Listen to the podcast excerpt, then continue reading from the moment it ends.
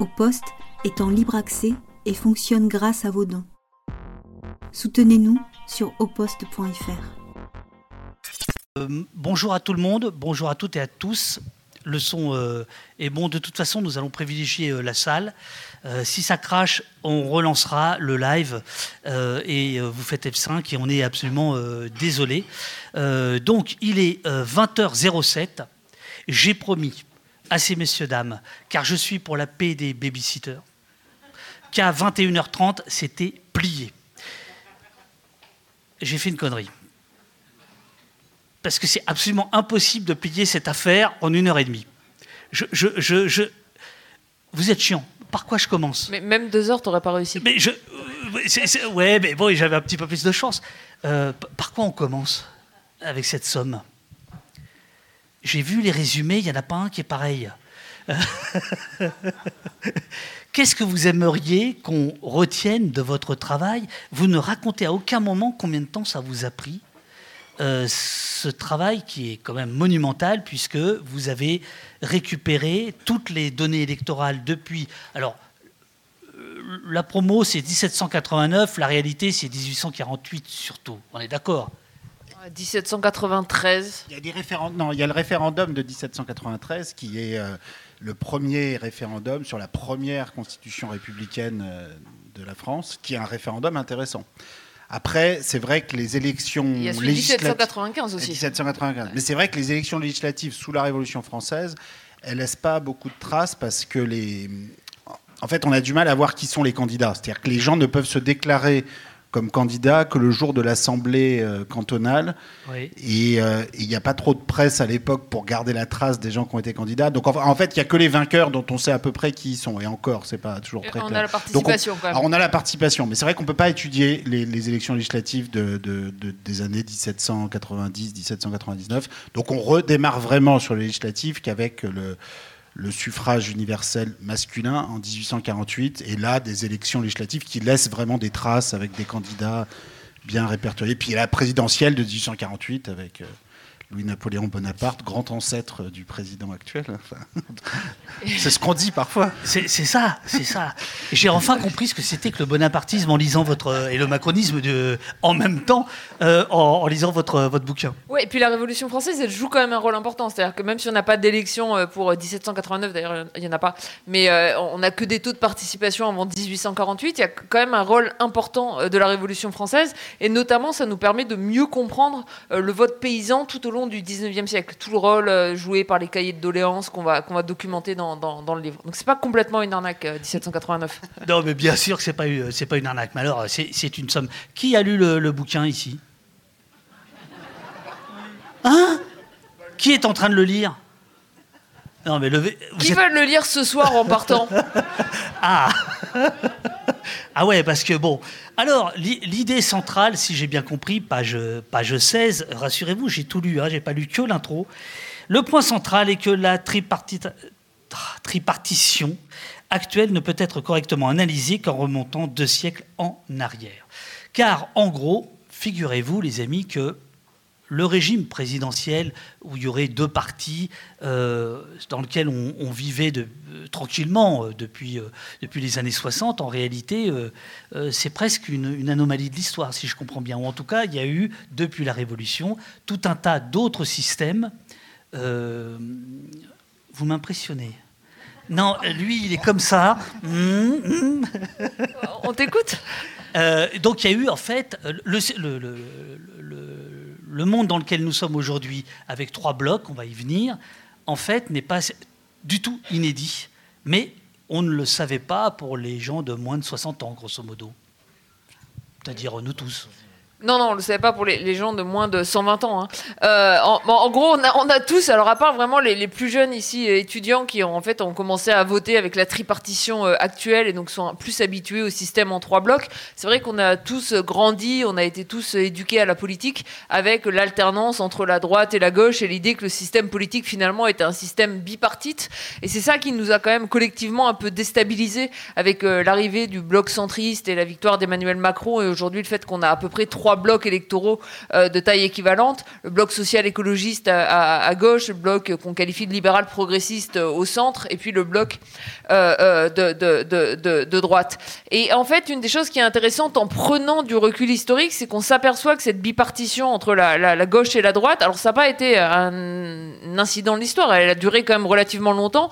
On la, date de 1910 à 1992. On va voir aussi d'ailleurs dans le livre qu'elle a été particulièrement importante euh, parce qu'on peut l'associer au gros moment de, progrès euh, de l'État social, de réduction des inégalités, de développement de l'éducation publique, de la santé publique. Donc ça a été quand même des, phases historiques extrêmement importantes, mais qu'avant ça, et notamment pour le dire rapidement, de 1848 à 1910, on a déjà une première phase euh, de tripartition qui, de manière extrêmement intéressante, euh, ressemble de, plusieurs points de vue à, celle qu'on a actuellement, notamment les caractéristiques du bloc central de l'époque, qui est le bloc qu'on peut qualifier de bloc républicain. Alors au départ, il s'appelait républicain modéré.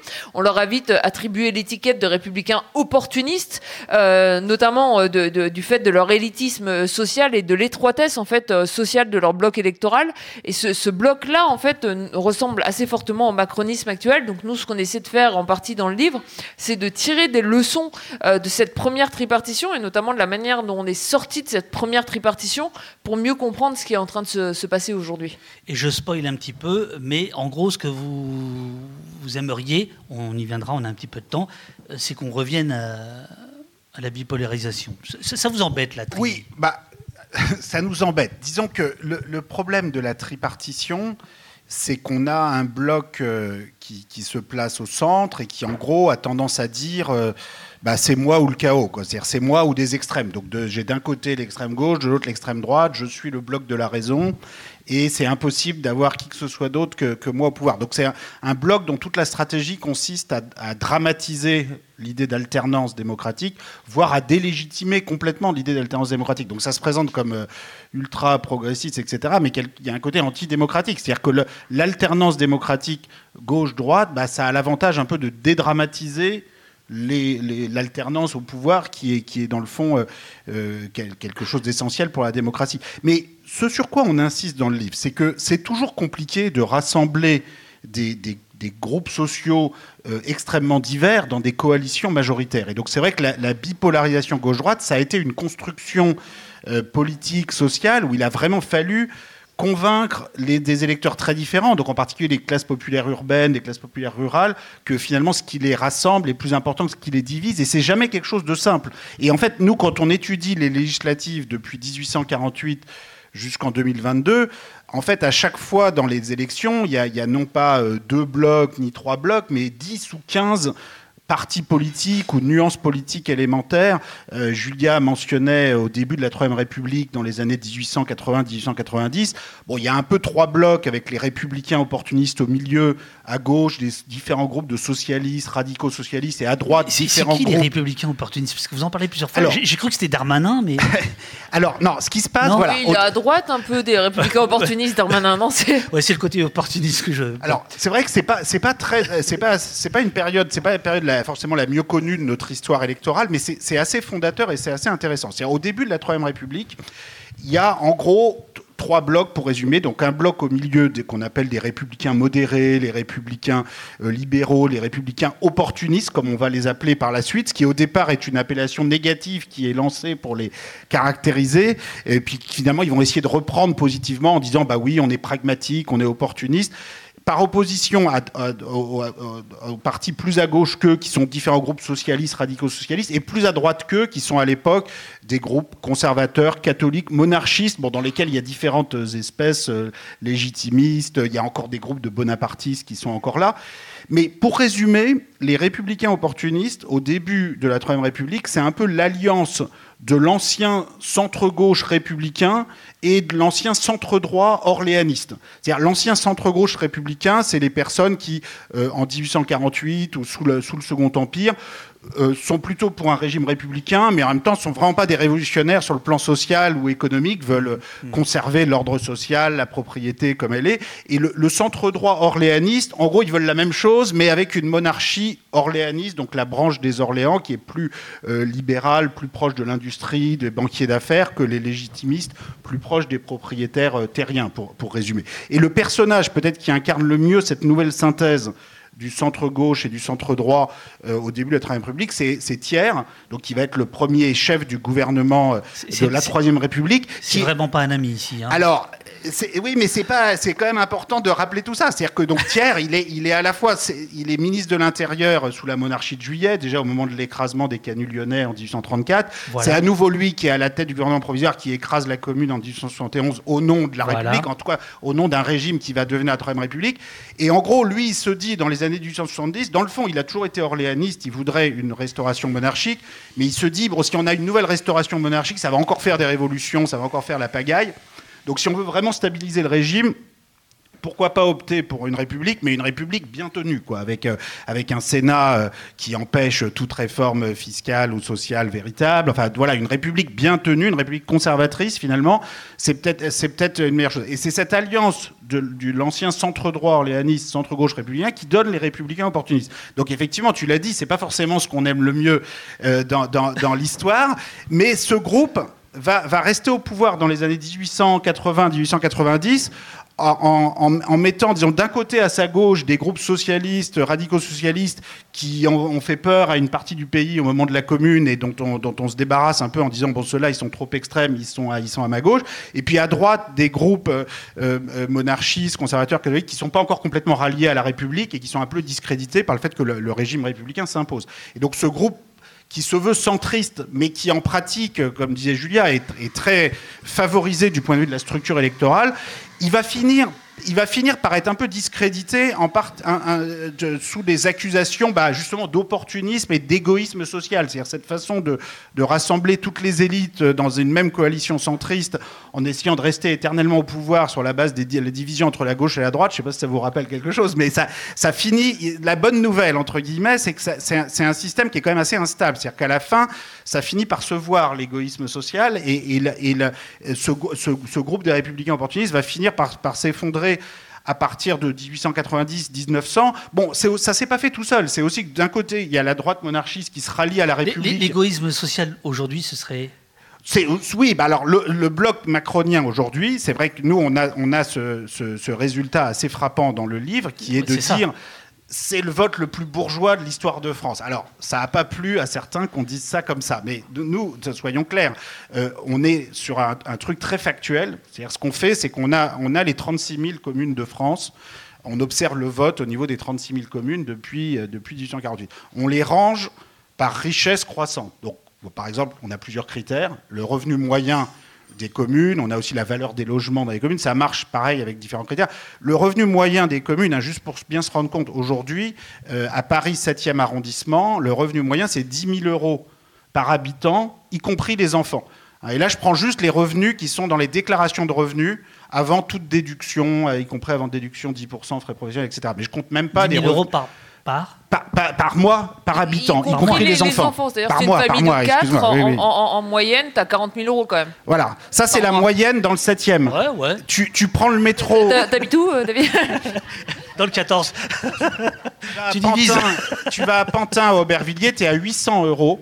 700-800 euros de revenus par mois et par, par habitant. À Roubaix, tu es, à, peine à 700 euros de revenus par mois et par habitant. Donc, c'est quand même un marqueur qui, est, qui... Et donc, quand on fait ça, et qu'on classe les communes par revenus croissants et on regarde des 1% les plus pauvres jusqu'aux 1% les plus riches, quel est le score obtenu par les différents candidats ou courants politiques par rapport à leur moyenne nationale, bah, la pente qu'on obtient euh, pour le, pour le vote Macron est effectivement euh, la, pente, en tout cas pour ce niveau de vote à 20-25% des voix, euh, la pente la plus, forte de l'histoire, encore plus que les, que les votes de droite dans le passé, on, pourra y revenir tout à l'heure.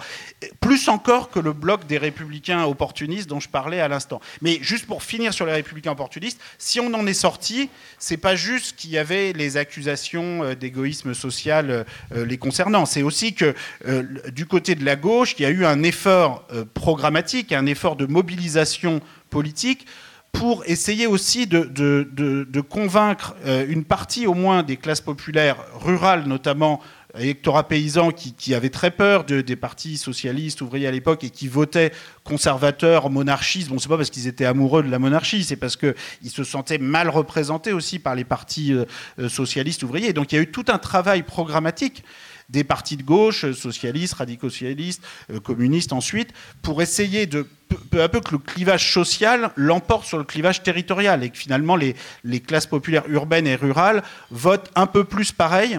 Et c'est ça un des résultats centraux de no- notre livre, c'est que finalement la, la- la bipolarisation gauche-droite ne devient possible que quand le clivage social euh, l'emporte sur le clivage territorial. Et à l'inverse, les périodes de tripartition comme à la fin du 19e siècle ou aujourd'hui, ça correspond à des périodes de très fort euh, clivage entre les classes populaires urbaines et les classes populaires rurales ne votent- qui votent pas pour les mêmes blocs. Et Attention, ce parce qu'on que a là, encore il vient de vous donner le nœud du livre. Est-ce que vous avez bien compris ou est-ce que tu peux le redire, Thomas, de manière Vraiment. C'est c'est génial parce que vous, Je- je- parlez, si vous très vite ou tous les deux, donc euh, ça fait double émission. Moi j'ai trois pages, je vois bien, je pourrais même pas poser une demi-page. Euh, on, on va, on va improviser. Je rappelle quand même, enfin je rappelle pas parce que je, je vous l'annonce, qu'à un moment donné vous allez prendre la parole. hein. parce que l'idée c'est qu'on fasse un petit débat. Et Thomas, je vois que tu es intrigué par cet écran. Julia, elle le connaît. C'est le chat. C'est- les gens qui réagissent euh, en ligne pendant que, que- que vous parlez. Donc si vous voulez leur répondre parce que vous êtes en désaccord ou en accord, n'hésitez pas à le faire. Voilà. Et il y aura un temps d'échange évidemment avec la, avec la, salle. Donc là, c'est extrêmement important, le, le nœud, euh, un des nœuds euh, du, du- du livre. Est-ce que Julia, tu veux le, le redire? Alors, on y va. Je vous explique. non, en, gros, dans le livre, on, regarde les, qui vote pour qui. et donc, on va regarder différents facteurs explicatifs du vote. Donc, il y a tous les facteurs qu'on peut qualifier de socio-économiques. Donc là, vous allez avoir euh, le revenu, la richesse, l'éducation, euh, le niveau de diplôme, euh, est-ce que vous êtes employé, est-ce que vous êtes ouvrier, donc votre catégorie socio-professionnelle, est-ce que vous êtes locataire, est-ce que vous êtes propriétaire? Donc, tous ces facteurs-là, ça va être les déterminants socio-économiques du vote qui vont jouer un rôle extrêmement important. Et puis la deuxième dimension pour comprendre le vote euh, qui est extrêmement importante, euh, c'est la dimension territoriale. Donc pour le dire vite, la taille de la commune où vous habitez. Et puis la taille de l'agglomération à laquelle votre commune est rattachée. Parce que c'est pas du tout pareil d'être dans une petite commune rattachée à une petite agglomération, dans une petite commune rattachée à une grande agglomération. Donc de la même manière que tout à l'heure Thomas disait qu'on pouvait ranger toutes les communes euh, par euh, leur richesse, des, plus pauvres aux plus riches, on peut ranger euh, toutes les communes par centiles de population, des plus petites communes aux plus grandes communes. Et l'avantage de la France avec nos 36 000 communes, c'est qu'on a une multiplicité de, petites communes, de communes de taille moyenne, de grandes communes. Dans le livre, quand on veut parfois un peu simplifier, et notamment pour le faire graphiquement, on va diviser ça entre les, les villages, les bourgs, les banlieues et les métropoles. Il y, a- il y a deux faits qui sont vraiment frappants. Euh, le, le- le premier fait, c'est qu'en en général, les plus petites communes, donc les, les villages et les bourgs, et ça c'est à peu près vrai euh, sur l'ensemble de la, la période, votent davantage à droite euh, que les banlieues et, et les métropoles. Donc en général, quand vous êtes voilà, dans des plus petites agglomérations, vous votez Alors, un peu plus à droite Julia, il faut- il faut- que dans les plus grandes Bourg, agglomérations. Pour vous et banlieue, pour vous, c'est- quoi? Nous, on définit les, les- les villages en dessous de 2000 habitants. On définit les bourgs entre 2000 habitants et 100 000 habitants. Alors on peut dire, ah, ça fait gros un bourg. Mais en fait, on le fait pour avoir quatre euh, blocs qui ont à peu près une- la même taille. Parce que si jamais on comparait voilà, euh, 5% de la population française et 80% de la population française, ça n'aurait pas beaucoup de sens. Mais encore une fois, l'analyse, la plupart du temps, on l'a fait par euh, centiles de population. Donc on peut le faire vraiment euh, commune par commune. Euh, les euh, banlieues, euh, c'est les communes euh, secondaires euh, des métropoles, donc au-dessus de 100 000 habitants. Puis les métropoles, euh, c'est les communes principales au-dessus de, de, de 100 000 habitants. La première régularité, c'est quand même tout au long de l'histoire, les plus petites communes votent en moyenne plus à droite que les plus grandes communes. Mais ce qui est intéressant, c'est d'essayer de comprendre pourquoi, et c'est pour ça que je reviens un tout petit peu à la Révolution française. Euh, notamment, pendant longtemps, on s'est dit, ah ben ça, c'est parce que typiquement les paysans, euh, dans le monde rural, bah, si on compare rapidement monde rural, monde urbain, les paysans seraient euh, fondamentalement plus conservateurs que les urbains. Ce qui est extrêmement intéressant, c'est que si vous regardez au moment de la Révolution française, et notamment si vous regardez les cahiers de doléances au moment de la Révolution française, ceux qui sont les plus révolutionnaires et finalement qui, demandent euh, le plus de changements, ce sont ces paysans en ruralité et en particulier, ils ont des demandes très fortes en termes de redistribution des terres.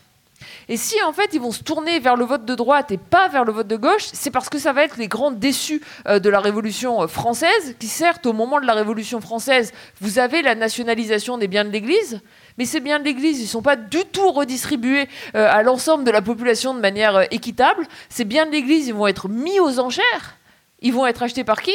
Bah, Par ceux qui ont les moyens de les acheter, et notamment les bourgeois les plus urbains. Et donc en fait, les paysans qui pensaient qu'avec la Révolution française, bah, ils allaient juste pouvoir enfin travailler euh, et euh, jouir du fruit de leur travail, avec leurs terres, bah, ils n'ont pas leurs terres, ils vont être les grands déçus de la gauche. D'ailleurs, la gauche, à, l'époque, le leur rend bien. A quand on, relit, on cite Marx qui commente les élections de 1848 quand il parle des paysans, il les qualifie d'électeurs euh, euh, euh, burlesques et pathétiques. donc il n'y a pas un grand amour de, la gauche non plus pour, pour les paysans. Et justement, il faut attendre ce, ce virage programmatique de la gauche au tournant du 19e euh, euh, fin 19e, début 20e siècle, euh, pour avoir une réconciliation entre le vote paysan et le vote, de gauche. Donc là, mais la, première chose quand même qui est frappante, c'est cette régularité. En gros, le monde rural vote plus à droite que le monde urbain. Mais ce qui est vraiment intéressant, c'est que si vous regardez la période où on a la bipartition entre la gauche et la droite, donc 1910-1992 comme on la, on, la date dans le livre, à ce moment-là, en fait, on va avoir beaucoup moins de, de, de différence entre le vote rural et le vote urbain. Il y a un exemple qu'on aime bien prendre c'est l'exemple de, l'élection de Mitterrand en 1981. François Mitterrand en 1981, il fait quasiment le même score dans les villages, les bourgs, les banlieues et les métropoles. Et c'est vraiment parce qu'à ce moment-là, et c'est ça qui permet en fait de sortir de la tripartition, d'avoir une bipartition entre la gauche et la droite, c'est parce qu'à ce moment-là, le conflit de classe sur les questions socio-économiques, sur les questions de, de redistribution, l'emporte en fait sur le clivage territorial. Et ce qui caractérise le retour de la tripartition actuelle, et, aujourd'hui le monde rural, c'est plus un monde paysan, hein, c'est différentes motivations du vote qu'il faut aussi essayer de comprendre. Ce qui caractérise le retour de la tripartition actuelle, c'est la division à nouveau des classes populaires, entre classes populaires rurales et classes populaires urbaines. Et en fait, si on a ce centre macroniste favorisé qui peut se maintenir au pouvoir avec une base électorale étroite, c'est notamment parce que d'un côté, vous avez les classes populaires urbaines qui votent bien davantage à gauche pour la NUPES, pour la LFI, euh, qui sont euh, extrêmement défavorisés. Hein. Ça va être les revenus les plus faibles, donc euh, c'est quand même un électorat extrêmement populaire, mais vous avez un électoral populaire davantage rural qui lui aujourd'hui euh, vote notamment pour le Rassemblement national. Et en fait, c'est ce retour de la division rurale-urbain qui fait qu'on a une division du vote des classes populaires et qu'on a en fait cette, euh, ce retour de la tripartition euh, aujourd'hui. C'est plus clair. Ah, ah. Alors, il y, y, a un point qui m'a étonné au tout début du bouquin qui, qui est parfois contredit. Je, je, je, je, vous dis quel point il n'existe à nos yeux donc les vôtres, ni de vraie gauche, ni de fausse droite, mais plutôt une pluralité mouvante de courants politiques.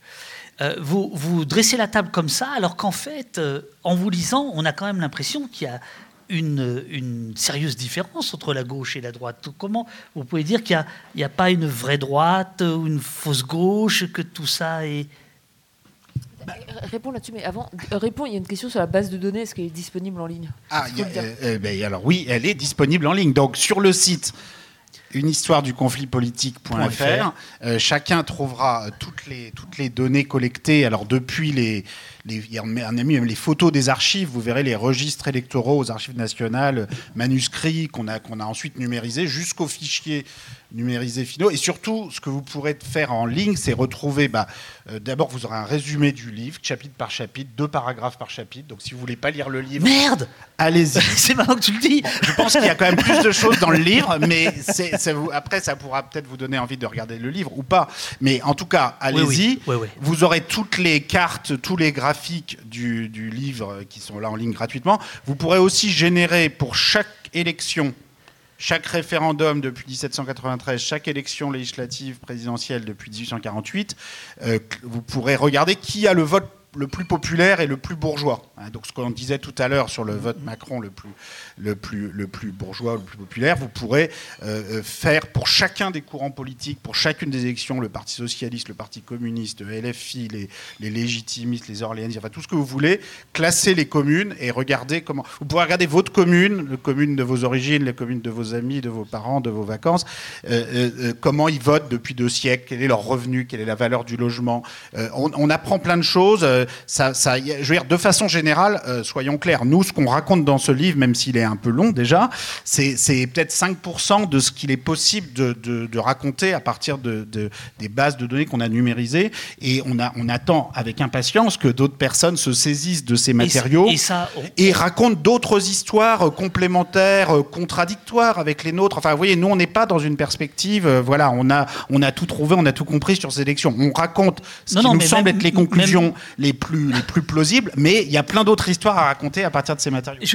cette, euh, cette, modestie, elle est aussi dans, dans, votre livre, c'est-à-dire qu'à plusieurs reprises, vous dites, bon, voilà, nous, on va par là, mais euh, d'autres, d'autres chemins sont possibles, d'autres perspectives sont à dessiner, etc. Bah, des, ce sont des questions tellement complexes. Enfin, qui vote pour qui et pourquoi, surtout. Alors, c'est encore plus compliqué de comprendre pourquoi les gens ont voté. Donc, nous, on, on propose des interprétations, mais euh, voilà, on ne peut pas prétendre avoir fait le tour de la question sur deux siècles, sur toutes les élections en France, sur 36 000 communes, ce serait ridicule. Alors, sur la gauche et la droite, euh, nous, a plutôt tendance à, s'engager euh, dans, le débat public et citoyen et à pas faire de, mystère, qu'on a plutôt tendance à voter pour le, bloc de gauche. Mais en même temps, on, est d'abord et avant tout dans ce livre des militants de, de la recherche scientifique d'abord et ensuite de l'alternance démocratique. C'est-à-dire que nous, qu'on on dit pas que la gauche doit être toujours au pouvoir. Euh, on pense que l'alternance démocratique gauche-droite, ça a des vertus et sans idéaliser ce système, au cours du XXe siècle, comme le disait Julia, c'est ce système aussi de, contradictions motrices, hein, de dialectique motrice euh, sur le plan électoral. Alors, c'est pas exactement la dialectique marxiste, mais cette dialectique électorale entre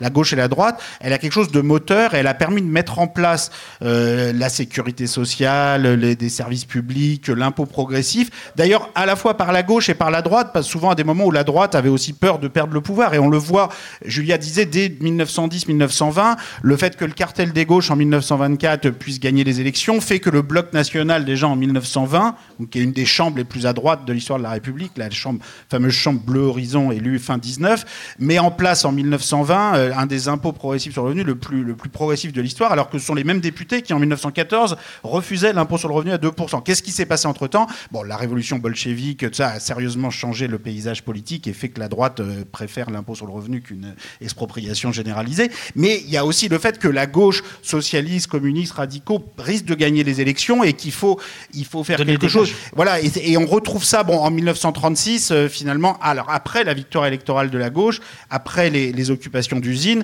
euh, l'Assemblée nationale, enfin la Chambre des députés à l'époque, vote à l'unanimité les congés payés et toutes les lois sociales. Alors ils auraient pu avoir l'idée avant les occupations d'usines. Mais pour finir, il y, a quand même, on, on voit que cette espèce de compétition permanente entre la gauche et la droite oblige, bon, après mai 68, la, droite va, être obligée d'accorder euh, des augmentations de salaire minimum pendant toutes les années 70. Donc, cette compétition, et puis quelqu'un de droite pourrait dire, bon, bah, la gauche, parfois, ne va pas jusqu'au bout non plus, va pas nationaliser toute l'économie, même si elle a la, majorité complète, parce qu'elle sait que la droite risque de lui chipper le pouvoir assez vite. Donc, cette compétition entre la gauche et la droite, finalement, a quelque chose de, de sain dans le processus. Donc, nous, c'est ça la, la, vision dans laquelle on s'inscrit.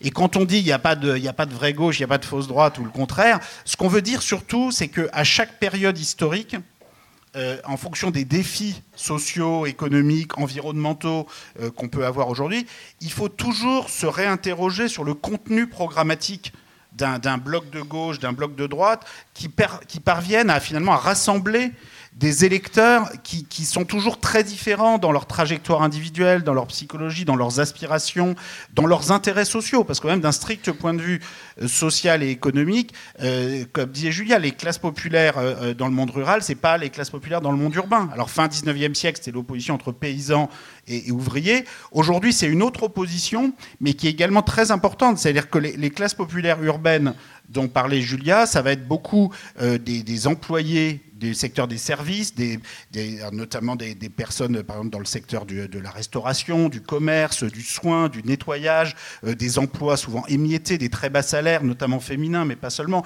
des salaires. Enfin, il faut savoir que le salaire moyen des employés en France est passé en dessous du salaire moyen des ouvriers depuis 30 ans.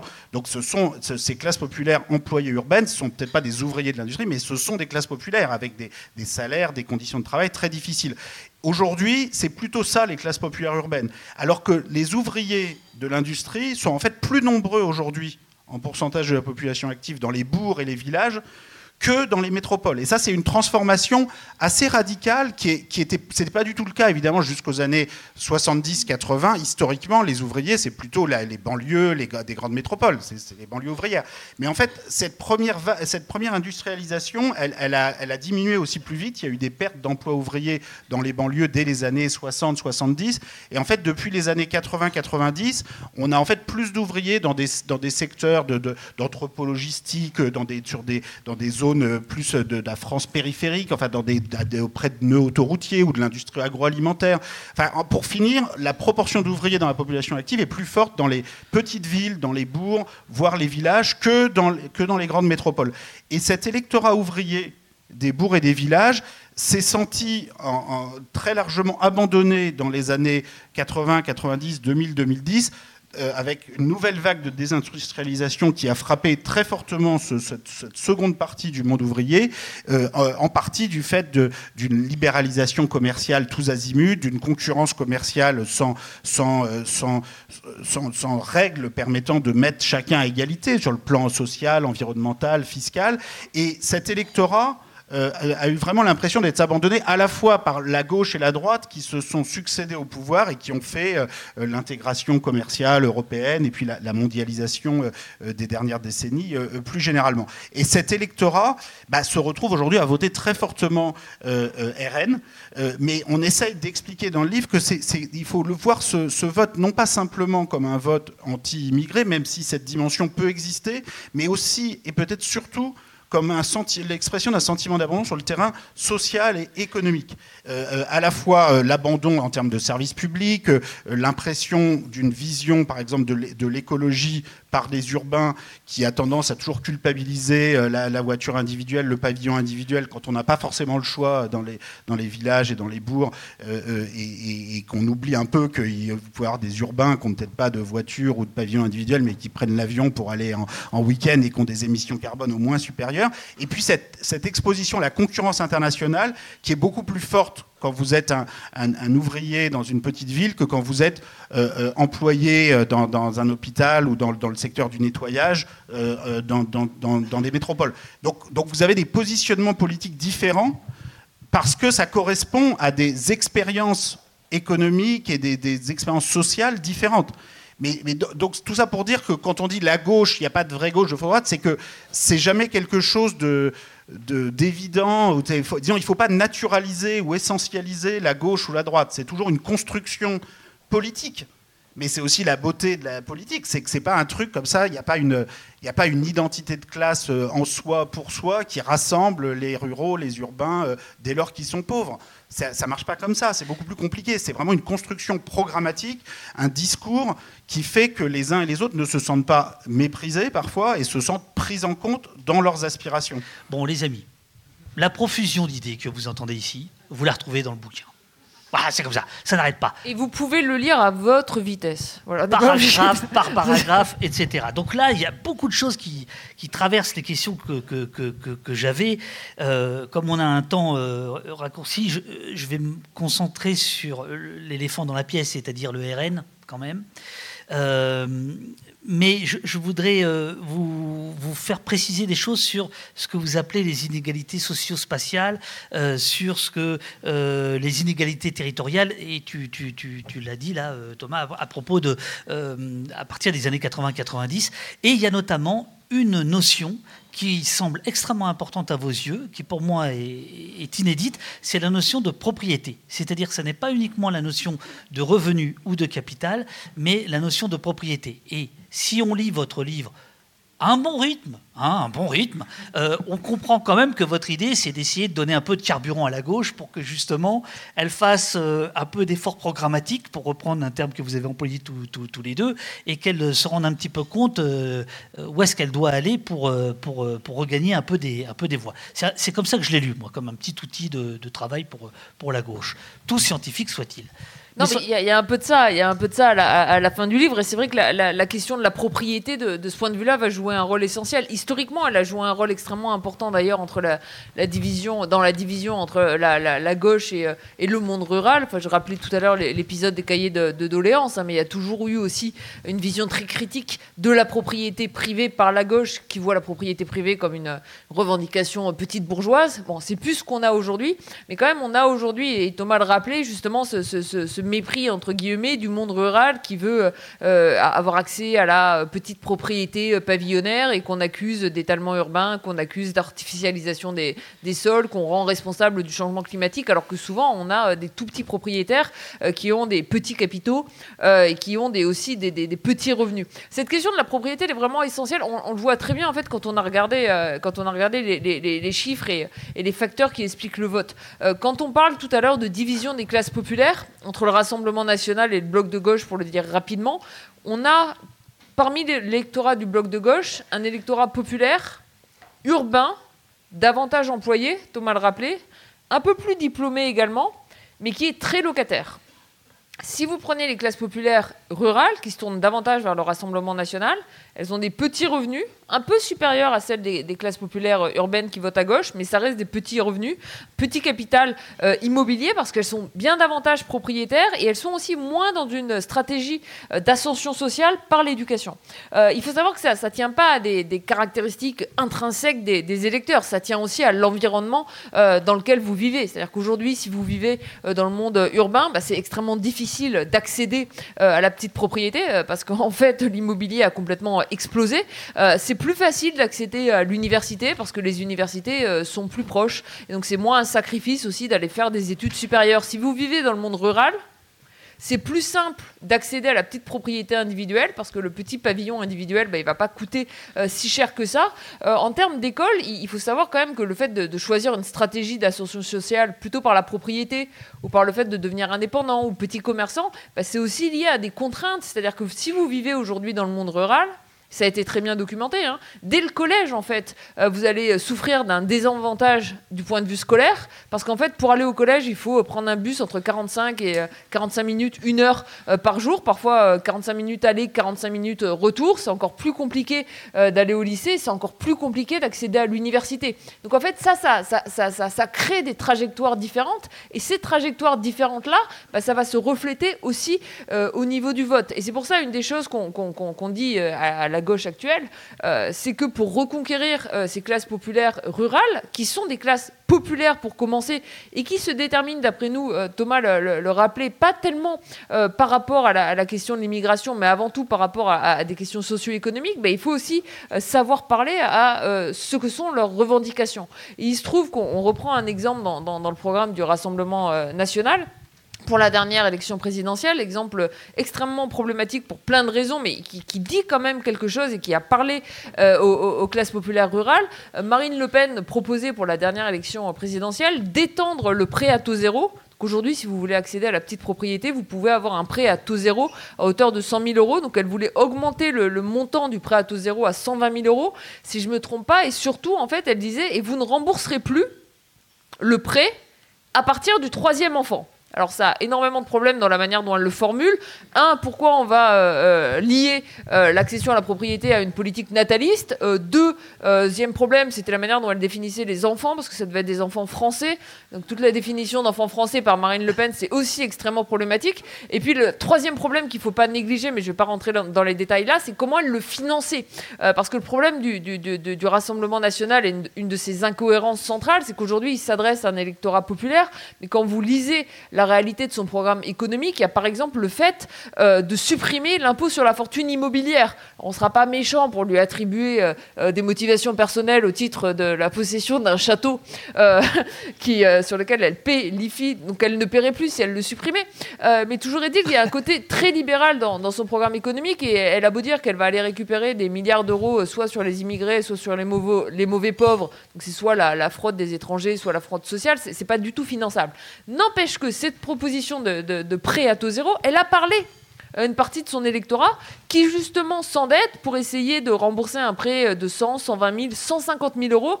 Et c'est une proposition qui lui parle très directement. Donc nous, ce qu'on dit à la gauche, c'est qu'il faut répondre à ces revendications-là. On ne peut pas juste dire euh, la petite propriété pavillonnaire, c'est mal. Mais il faut y répondre de manière intelligente. Donc peut-être qu'en fait, cet accès au capital, il ne faut pas le lier au fait d'accéder au capital immobilier.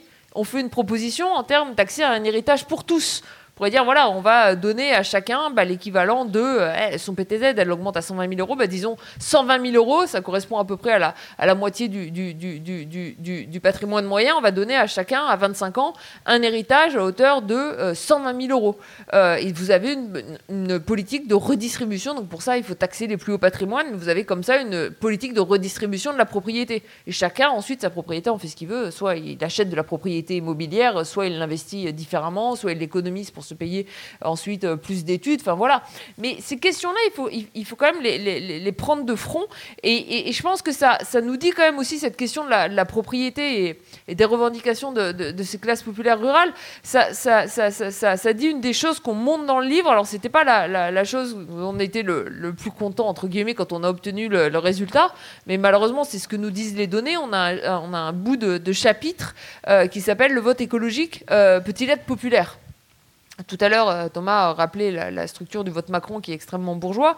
Euh, c'est pas exactement la même chose euh, pour le vote écolo, mais si vous prenez le vote écolo depuis le premier candidat à l'élection présidentielle, René Dumont, 1974, on voit de manière systématique que le vote écologique augmente très fortement avec le revenu. C'est très fortement le cas pour René Dumont. Alors vraiment, vous avez ça, explose en haut de la distribution de revenus. Ensuite, c'est très très marqué pour Corinne Lepage, mais Corinne Lepage, c'est une candidate écolo particulière parce que c'est une écolo de droite. Été ministre euh, de Jacques Chirac. Et c'est encore très fortement le cas, notamment pour Yannick Jadot. Alors c'est pas comme le vote Macron, au sens où ça retombe euh, pour les, 5% et les 1% des communes les plus riches. Donc euh, voilà, à l'intérieur du 7e arrondissement, ils se disent peut-être que les Verts, c'est trop la gauche, donc ils votent pas pour les Verts. Mais c'est quand même cette relation-là qu'on voit, et on voit que du coup, notamment sur cette question, parce que la propriété, parce que la petite voiture individuelle, etc., on a le, discours de gauche euh, qui est le, discours qui devrait répondre aux, aux préoccupations climatiques, qui n'arrive pas non plus à s'adresser à ce monde populaire-là. Et là-dessus, il y a aussi un énorme travail euh, programmatique à, faire, notamment en, reliant la, question de toutes les questions de taxation carbone, les questions de, voilà, de contribution à la réduction du, euh, réchauffement climatique à des questions de, redistribution. Donc il y a, y a, ce point euh, que vous avez évoqué tout à l'heure, mais sur lequel je pense qu'il faut revenir, qu'on trouve page notamment 179 à propos du RN, j'y reviens, l'un des principaux résultats de notre enquête, écrivez-vous, est que les, les variables socio-économiques liées à la richesse, à la profession ou au diplôme sont des déterminants autrement plus importants des comportements de vote que les variables liées aux origines, y compris pour le vote FN-RN, qui n'a depuis 2000-2010 plus aucune relation avec la proximité avec les personnes d'origine immigrée, voire une relation négative. Alors, je viendrai tout à l'heure, puisqu'il y a eu des critiques par rapport à ça, mais en gros, quand, je vous ai lu, la question religieuse, identitaire, d'immigration, serait euh, passée au deuxième, voire au troisième, voire au quatrième plan, euh, selon vos, vos, études, du vote euh, Le Pen. Oui, alors, attendez, soyons précis. On ne dit pas que ça n'a aucun rôle. C'est-à-dire que c'est évident que les personnes aujourd'hui qui vont voter RN, par rapport à toutes celles, notamment qui ne vont pas voter, qui restent chez elles, qui sont quand même euh, plus de la moitié des électeurs aux dernières législatives, c'est évident que ceux qui se déplacent pour mettre un bulletin de vote euh, RN, en moyenne, sont un peu plus énervés sur l'immigration que, ceux qui ne vont pas mettre ce bulletin de vote. Hein. donc ça, c'est évident. Mais il y a d'autres facteurs socio-économiques qui, effectivement, au cours du temps, ont joué un rôle de plus en plus important. Et en particulier, ce sur quoi on insiste, c'est vraiment la transformation du vote RN, euh, notamment à partir de 2007-2012. Donc pour revenir un peu dans l'histoire, si on prend les premiers, scrutins où Jean-Marie Le Pen se présente, donc Jean-Marie Le Pen est candidat pour la première fois au présidentiel en 74, il était déjà directeur de campagne de Tixier-Vignancourt en 65, qui était un peu la première euh, campagne euh, Le Pen, Tixier-Vignancourt. que ce soit en 65, en 74 ou quand il se représente en 88 ou même encore en 95, c'est un vote urbain c'est-à-dire qui est beaucoup plus fort, dans les, beaucoup plus important dans les banlieues, les métropoles que dans les bourgs et les villages. Et c'est plutôt un vote aisé, c'est-à-dire qui augmente avec le niveau de revenu de la commune. Et puis, peu à peu, ça va se transformer essentiellement parce que la droite euh, dite euh, républicaine ou libérale, enfin je ne sais pas comment l'appeler, euh, va chipper en fait ce vote urbain anti-immigré et parfois plutôt aisé du, du, du Front National. Ça va se faire très vite. hein. Vous savez, Jacques Chirac, le fameux discours sur la bruit et l'odeur en, en 91, bon, il y va à la mitraillette. hein. Et, et ensuite, bah, on a Sarkozy sur la, la racaille, le Karcher, etc. Il y, va, il y va aussi à la mitraillette. Et là, on voit très bien les effets. C'est-à-dire qu'en 2007, euh, le Front National tombe au plus bas. Va, remonter ensuite à partir de 2012, 2017, 2022. Mais quand il tombe au plus bas en 2007, là, on voit vraiment le vote devient euh, d'abord un vote rural. C'est-à-dire toute la composante urbaine anti-immigrés, c'est-à-dire en, en- en lien avec la proximité avec une population d'origine étrangère, euh, est complètement récupérée par, euh, par Sarkozy, par la droite républicaine. Et se retrouve aujourd'hui d'ailleurs dans le vote Zemmour, qui pour le coup, le vote Zemmour en 2017-2022 est un vote très urbain. C'est exactement, c'est le contraire absolu du vote RN. C'est-à-dire le vote RN est maximal dans les villages, puis dans les bourgs, puis dans les banlieues et métropoles. Le, le vote Zemmour a le profil exactement inverse. Et le vote Zemmour, C'est pour le c'est le vote Le Pen à l'ancienne, en fait. c'est exactement, c'est le vote Le Pen à l'ancienne et, et alors pour le coup très très bourgeois. C'est-à-dire que bon, on, sait- on connaît tous le score dans le 16e arrondissement de Zemmour qui est beaucoup plus fort que sa moyenne nationale, mais c'est pas que le 16e arrondissement. C'est-à-dire que là, si vous classez à nouveau euh, les communes par niveau de richesse, vous avez une pente sur le vote Zemmour qui est d'ailleurs encore plus forte que le vote Macron. Il est encore plus bourgeois que le vote Macron. Je sais pas si ça va rassurer le- le- les, ma- les macroniens, euh, mais bon, c'est sur un vote de plus petite taille. hein. Il fait 7% à la présidentielle contre euh, 20, 25% au plus sur le vote Macron. Donc quand on dit d'ailleurs, le- j'ouvre une parenthèse, quand on dit le vote Macron le plus bourgeois de l'histoire, on, compare à des votes de même taille, dire entre 20 et 30%. Donc on compare à Balladur, on compare à, à Giscard, on compare. Donc par rapport à ces votes de droite traditionnels qui font 20, 25, 30% des voix au premier tour, euh, le vote Macron est effectivement encore plus bourgeois au sens où il est tout aussi pentu que Giscard ou Balladur sur les communes riches, mais il est encore plus pentu sur les communes pauvres où la droite du passé réussissait quand même à récupérer un peu de vote dans les communes pauvres, en particulier rurales, que Macron ne réussit pas du tout à attraper. Lui, donc lui, il s'effondre sur les communes les plus pauvres, donc la pente dans son ensemble est encore plus forte. Mais elle est encore plus forte sur un vote de cette taille-là. Sur un petit vote, 7% Zemmour, on a une pente hallucinante. Le, le- vote le plus bourgeois de l'histoire, la pente la plus folle de l'histoire, c'est le vote euh, Madelin en 2002. Alors on l'a un peu oublié, 2% des voix en 2002, mais c'est le candidat ultralibéral le plus assumé de l'histoire de France. Bon, il était avant militant Occident, etc. C'était aussi, c'était un peu, il était zémourien avant la lettre. Enfin, il était, c'était vraiment libéral, libéral national, libéral nationaliste euh, et, et très, très anti, très anti-immigré. Alors lui, bon, il fait que 2% au niveau national, mais dans les 1% des communes les plus riches, il est à 3-4 fois son score moyen. Puis alors, dans les 10% des communes les plus pauvres, il est à même pas à 30 ou 40% de son score moyen. Donc on a une pente, alors là, qui dépasse tout. Ce qui, ce qui montre aussi l'intérêt de notre méthode, hein, au passage, petite publicité pour le livre, c'est-à-dire que les gens qui étudient les clivages électoraux à partir des sondages, Bon, déjà, il n'y a aucun recul historique, hein, parce qu'il n'y a aucun sondage, en gros, avant les années 70-80, il y en a un peu dans les années 50, mais avec des tout petits échantillons. Donc, on ne peut pas étudier euh, le Front populaire, euh, le 19e siècle, ça n'existe pas. On n'a pas de recul historique. Et puis, même sur les scrutins récents, les sondages, euh, c'est quand même des toutes petites enquêtes. Donc, sur un vote qui fait 2% des voix, vous pouvez rien voir dans un sondage. Ou même d'ailleurs à 5 ou 10% des voix. Enfin, il y a beaucoup d'imprécisions sur les sondages. Donc, après, les gens se disputent suivant les sondages, le vote employé, le vote ouvrier. En fait, tout le monde a raison et tout le monde a tort. On n'en sait rien parce que les, les enquêtes sont trop petites. Alors que là, avec, les 36 000 communes, on a vraiment des résultats où on voit vraiment des pentes sur Madelin, par exemple. Enfin, on voit les gens ne votent pas au hasard. C'est-à-dire que quand on, observe des, tendances qui sont, qui sont assez frappantes. Pour revenir sur ta question sur le vote RN-FN et ses transformations, ce qu'on observe à partir de 2007-2012, c'est donc que ça devient un vote rural et, plus du tout un vote urbain, et un vote plutôt rural populaire, c'est-à-dire plutôt dans des bourgs et des villages pauvres, et ça va rester le cas en 2007, 2012, 2017, 2022. Pourquoi on dit que c'est en grande partie un vote socio-économique? Parce que ce qu'on voit très bien, là pour le coup, c'est le poids du, notamment du référendum de 2005. C'est-à-dire, vous savez, le référendum de 2005 sur l'Europe, bon, 55% de non, sauf qu'ensuite, on, a, euh, on a une ratification par la voie parlementaire euh, sous Sarkozy.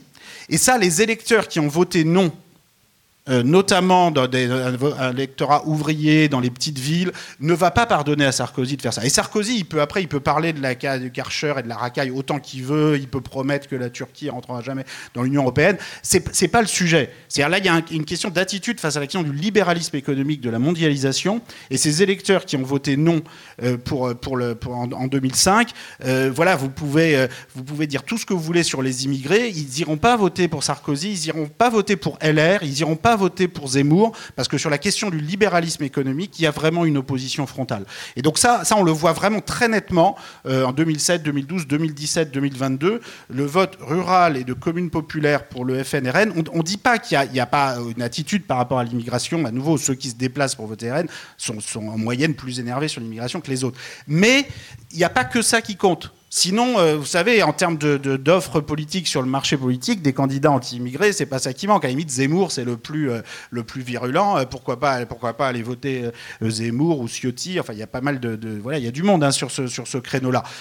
En l'occurrence, ils vont, ils vont voter, ils vont voter RN, et c'est très lié à ce, à ce vote non en 2005. Et ça, c'est aussi ce qui nous fait dire que le bloc nationaliste ou anti-immigré, euh, il est quand même très incohérent du point de vue de son programme économique. C'est-à-dire que euh, Le Pen, euh, on, nous dit, voilà, elle va Ce, ce bloc, c'est celui qu'on voit en ce moment, là, par exemple, sur, la loi immigration qui est en train de retailler ce matin, c'est ça. C'est-à-dire, il n'y a plus du tout de différence entre le RN et les Républicains. Sur la, sur la, loi, sur, la loi immigration, effectivement, ils peuvent, ils peuvent réussir à se mettre d'accord. Mais pour ensuite voter une loi sur les retraites, euh, sur les fonctionnaires, sur les services publics, sur les impôts, ils sont, ils sont très très différents. Et les électorats, surtout, sont très différents. Les responsables politiques, dans le fond, comme le disait Julia, Marine Le Pen, il ne faut pas se faire d'illusions, elle est restée dans le fond libéral comme son père. Elle n'ose plus le dire parce qu'en fait, elle a cet électorat. D'une certaine façon, le RN n'a pas choisi cet électorat. Le RN, historiquement, Jean-Marie Le Pen avait choisi un électorat plutôt urbain, favorisé un électorat zémourien. Sauf qu'il se l'est fait prendre par, Chirac, par Sarkozy et par Zemmour. Et donc ils se sont retrouvés avec un électorat rural et populaire qui est, plutôt un, vote qui exprime un sentiment d'abandon économique face à tous les autres bords euh, euh, politiques. Et ils se retrouvent à essayer de s'adapter à cet électorat. Mais parfois, c'est plus les électeurs qui choisissent les partis que les partis les électeurs. Donc ils essayent, comme disait Julia, avec des mesures comme sur le prêt à taux zéro, de, se donner un air. Euh, voilà, à aider les petits. Euh, mais en vérité, au moment de payer l'addition, euh, ils nous font croire qu'ils vont récupérer des dizaines de milliards d'euros sur le dos des plus pauvres. C'est une blague. Et donc, en fait, s'ils devaient se retrouver au pouvoir, ce qu'on ne souhaite pas, mais sans doute ça basculerait plutôt dans le sens libéral, ce serait, ce serait très incohérent. Et par rapport à ça, un des messages optimistes, parce qu'il faut aussi un peu des messages optimistes dans ces moments pas toujours très évidents, c'est que le bloc de gauche, Bon, il a aussi des incohérences. Hein. Julia disait le, le vote écologiste est quand même vraiment plus bourgeois que tous les autres votes de gauche.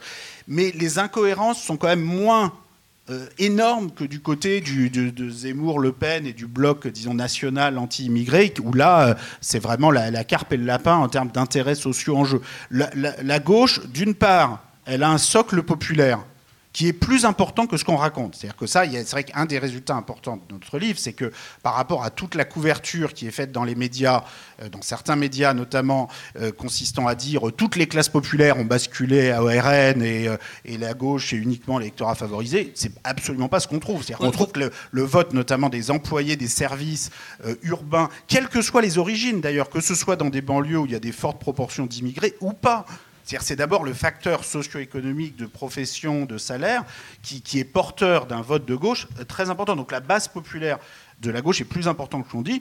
Et il y a des perspectives de, s'étendre, alors à condition, comme le disait Julia, d'arriver en direction des classes populaires rurales à euh, fracturer d'une certaine façon le bloc, euh, le bloc RN. Et ça, ça nous paraît être la stratégie la, plus importante pour l'avenir. On ne peut pas juste se concentrer sur les abstentionnistes du monde urbain. Euh, tu, as parlé des, médias à un moment donné. Il euh, y, a, un chapitre, on sent que c'est page 307, on sent que c'est Julia qui l'a écrit, euh, parce qu'elle dit que c'est la faute aux médias, etc. voilà.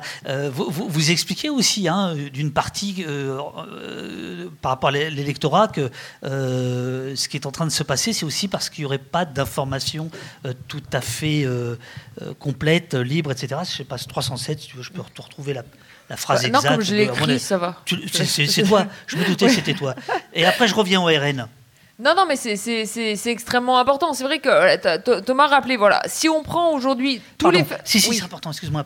La démobilisation politique des plus modestes peut par ailleurs s'expliquer également en partie euh, par la montée des inégalités en ce qui concerne l'accès à une information de qualité. Si je me suis permis de te couper, c'est parce que c'est le chapitre sur la démobilisation politique c'est-à-dire sur le fait que depuis les années 80-90, alors là, vos, schémas, vos cartes sont absolument incroyables, c'est-à-dire qu'effectivement, c'est en piqué, quoi. Le, vote est en piqué. Voilà. Non, mais je parlais de ça. Je, pourrais taper sur Bolloré et CNews, etc. Mais finalement, ah c'est commun. on, fait, pas, on fait pas ça ici. Donc, non, donc, je vais parler de la participation parce que c'est un truc qui est extrêmement important. Euh, si vous prenez aujourd'hui euh, la participation aux élections législatives en France, elle est inférieure à 50%. Vous avez plus d'un Français sur deux qui va pas voter aux législatives. Et en fait, elle est supérieure euh, à, enfin, l'abstention est supérieure à, ça parce que vous avez environ 7-8% des gens qui sont mal inscrits. Euh, donc en fait, si vous prenez par rapport à la population euh, en âge d'aller voter, vous avez plutôt 57-58% d'abstention. Euh, ça, on l'a jamais vu et c'est extrêmement important. Et c'est là aussi où ça nous apprend un truc, le recul historique. C'est le plus faible taux de participation depuis la Révolution française. Euh, si vous prenez les élections qui ont lieu juste après la Révolution française, on est autour de 30-40% de participation. Il faut savoir ce que c'est à l'époque que d'aller voter à des élections. Hein. Vous allez voter au niveau du chef-lieu de canton. Ça veut dire que vous avez entre une demi-journée et une journée entière euh, pour aller voter. Hein. C'est 20 à 30 km de marche à l'époque pour aller voter. Et malgré tout, en 1848, 1849, vous avez déjà entre 70 et 80% de participation. Euh, jusqu'en février 1871, on vote encore au niveau du canton. Et vous avez 70%. Alors malheureusement, il n'y a que les hommes qui ont le droit de vote. Enfin, les hommes ont le droit de vote et vous avez 70 à 80% d'entre eux qui vont marcher leurs 20-30 km pour aller voter.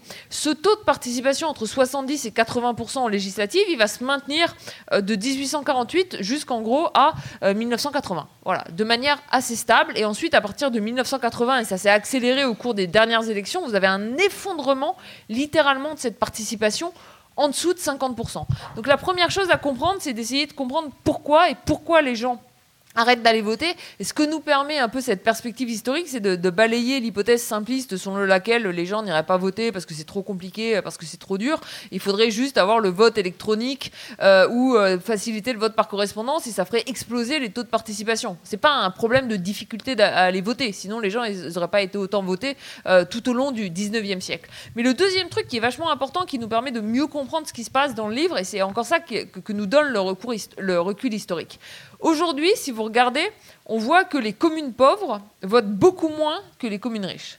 Vraiment beaucoup moins. C'est-à-dire que l'écart de vote entre les communes pauvres et les communes riches, vous prenez les 5% des communes les plus riches, les 5% des communes les plus pauvres, les 5% des communes les plus riches votent à peu près 1,4 fois plus que les 5% des communes les plus pauvres. Alors ça, vous allez me dire, bah, ça nous fait une belle jambe, ça fait longtemps euh, qu'on sait que les plus pauvres, les plus modestes, grâce aux, données d'enquête notamment, euh, votent euh, moins que les plus riches. Mais encore une fois, la question, c'est comment vous l'expliquez? Parce qu'il y a plein de gens qui vont vous dire ah bah oui parce que les plus modestes euh, ils sont moins éduqués, moins diplômés, donc ils sont moins bien informés et donc en fait ils vont voter moins.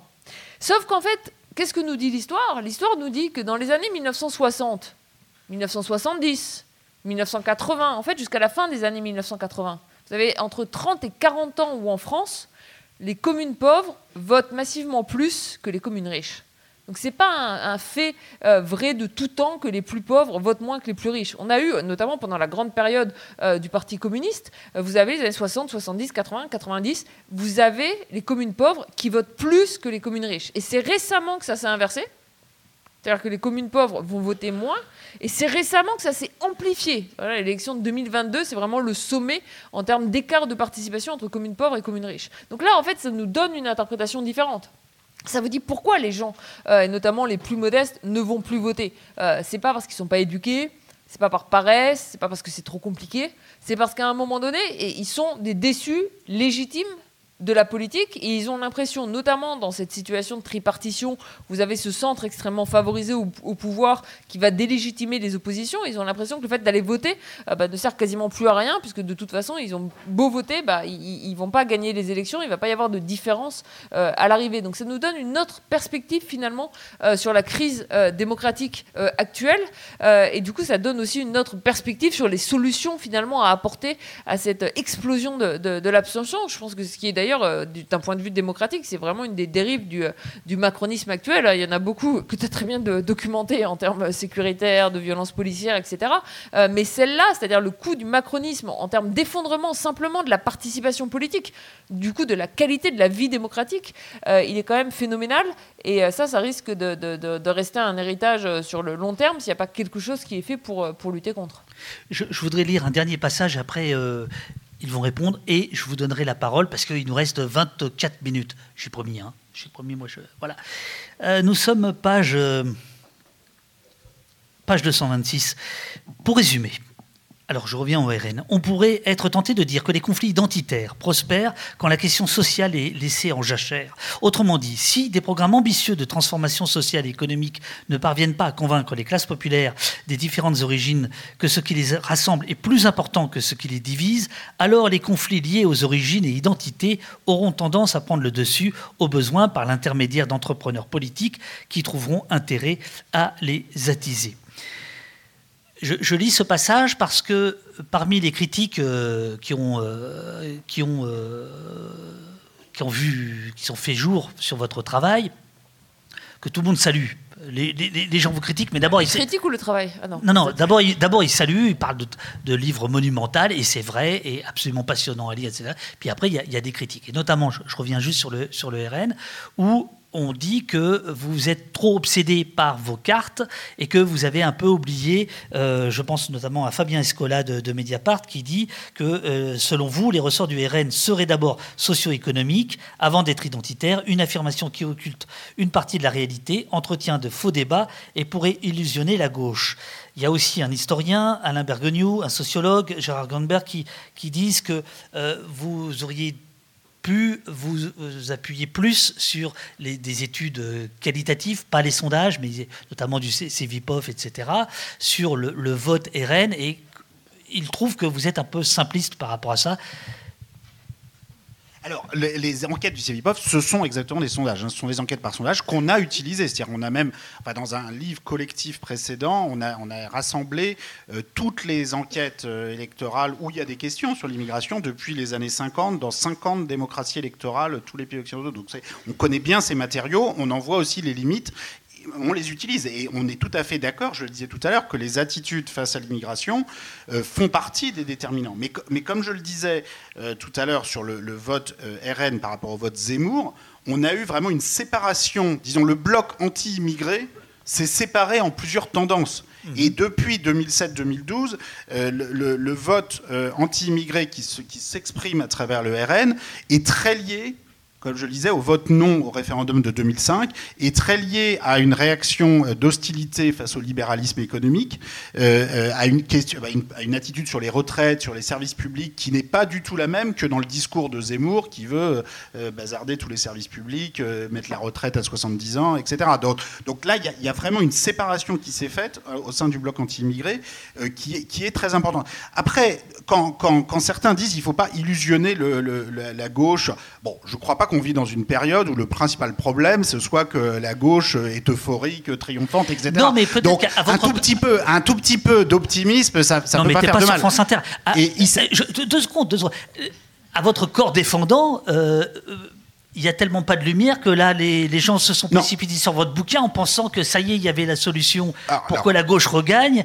Et, donc la gauche, qui aime bien être critique, dit ah, attendez, là, ils abusent. Là, non, non, mais d'accord, mais, non, mais alors d'abord, nous, on ne dit pas que c'est facile. C'est-à-dire que le fait que de dire que c'est socio-économique, ça ne veut pas dire que c'est simple. Parce que socio-économique, les aspirations socio-économiques euh, des, classes populaires, des ouvrières, des bourgs et des villages sont, sont très différentes de celles euh, des banlieues. L'accès au logement, l'accès aux services publics, l'accès à l'université. Donc il ne suffit pas de claquer dans les doigts et de rétablir la confiance. D'autant plus que là, on a plusieurs décennies de sentiments d'abandon qui se sont sédimentés et on a un certain nombre de personnes dont aujourd'hui le vote RN euh, est tellement solide, tellement répété dans le temps, euh, que malheureusement, pour certains, il ne, disparaîtra pas euh, tant qu'ils n'auront pas expérimenté le RN au pouvoir. C'est terrible à dire, mais c'est malheureusement le cas d'une partie du vote RN. Mais ce n'est pas le cas de tout le vote RN. Et il ne faut pas oublier que sur les dernières élections, on est quand même sur des scrutins très serrés. C'est-à-dire, il ne faut pas oublier qu'en 2022 en particulier, à un point près, Marine Le Pen était éliminée du premier tour.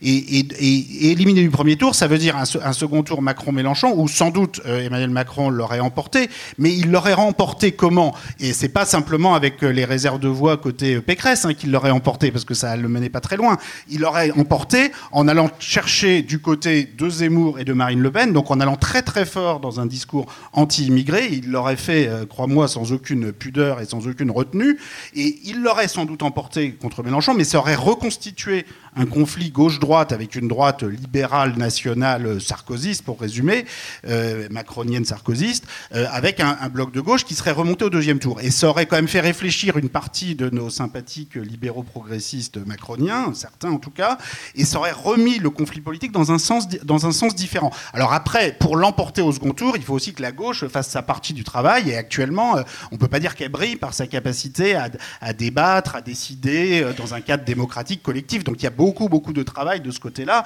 Ça, on est, on est bien d'accord là-dessus. Mais en même temps, euh, il n'y a pas besoin, ce sur quoi je veux insister, c'est qu'il n'y a pas besoin de faire basculer tout le vote RN rural vers la gauche pour changer les choses. C'est-à-dire si déjà euh, arriver à fracturer en partie... Comment bah, oui, alors ce serait mieux d'en faire basculer 3 ou 4 Et on le voit quand même que la, stratégie électorale et le discours qui est tenu compte, si on regarde, bon, l'exemple qui est souvent donné, mais nous, pour nous, c'est important. Si on regarde le score de Ruffin dans sa circonscription de la Somme par rapport au score de Mélenchon euh, un mois avant la présidentielle, il fait un meilleur score en, réussissant, d'une certaine façon, une alliance d'un vote urbain populaire avec un vote rural populaire, parce qu'il a un discours qui tente de faire la jonction entre ces deux électorats un, peu plus que, que, Mélenchon. Mais bon, après, voilà, il faut additionner tout le monde, il faut essayer de, mettre, de, construire un discours qui, qui parvient à faire ça, à fracturer une partie du vote RN pour l'éliminer au premier tour.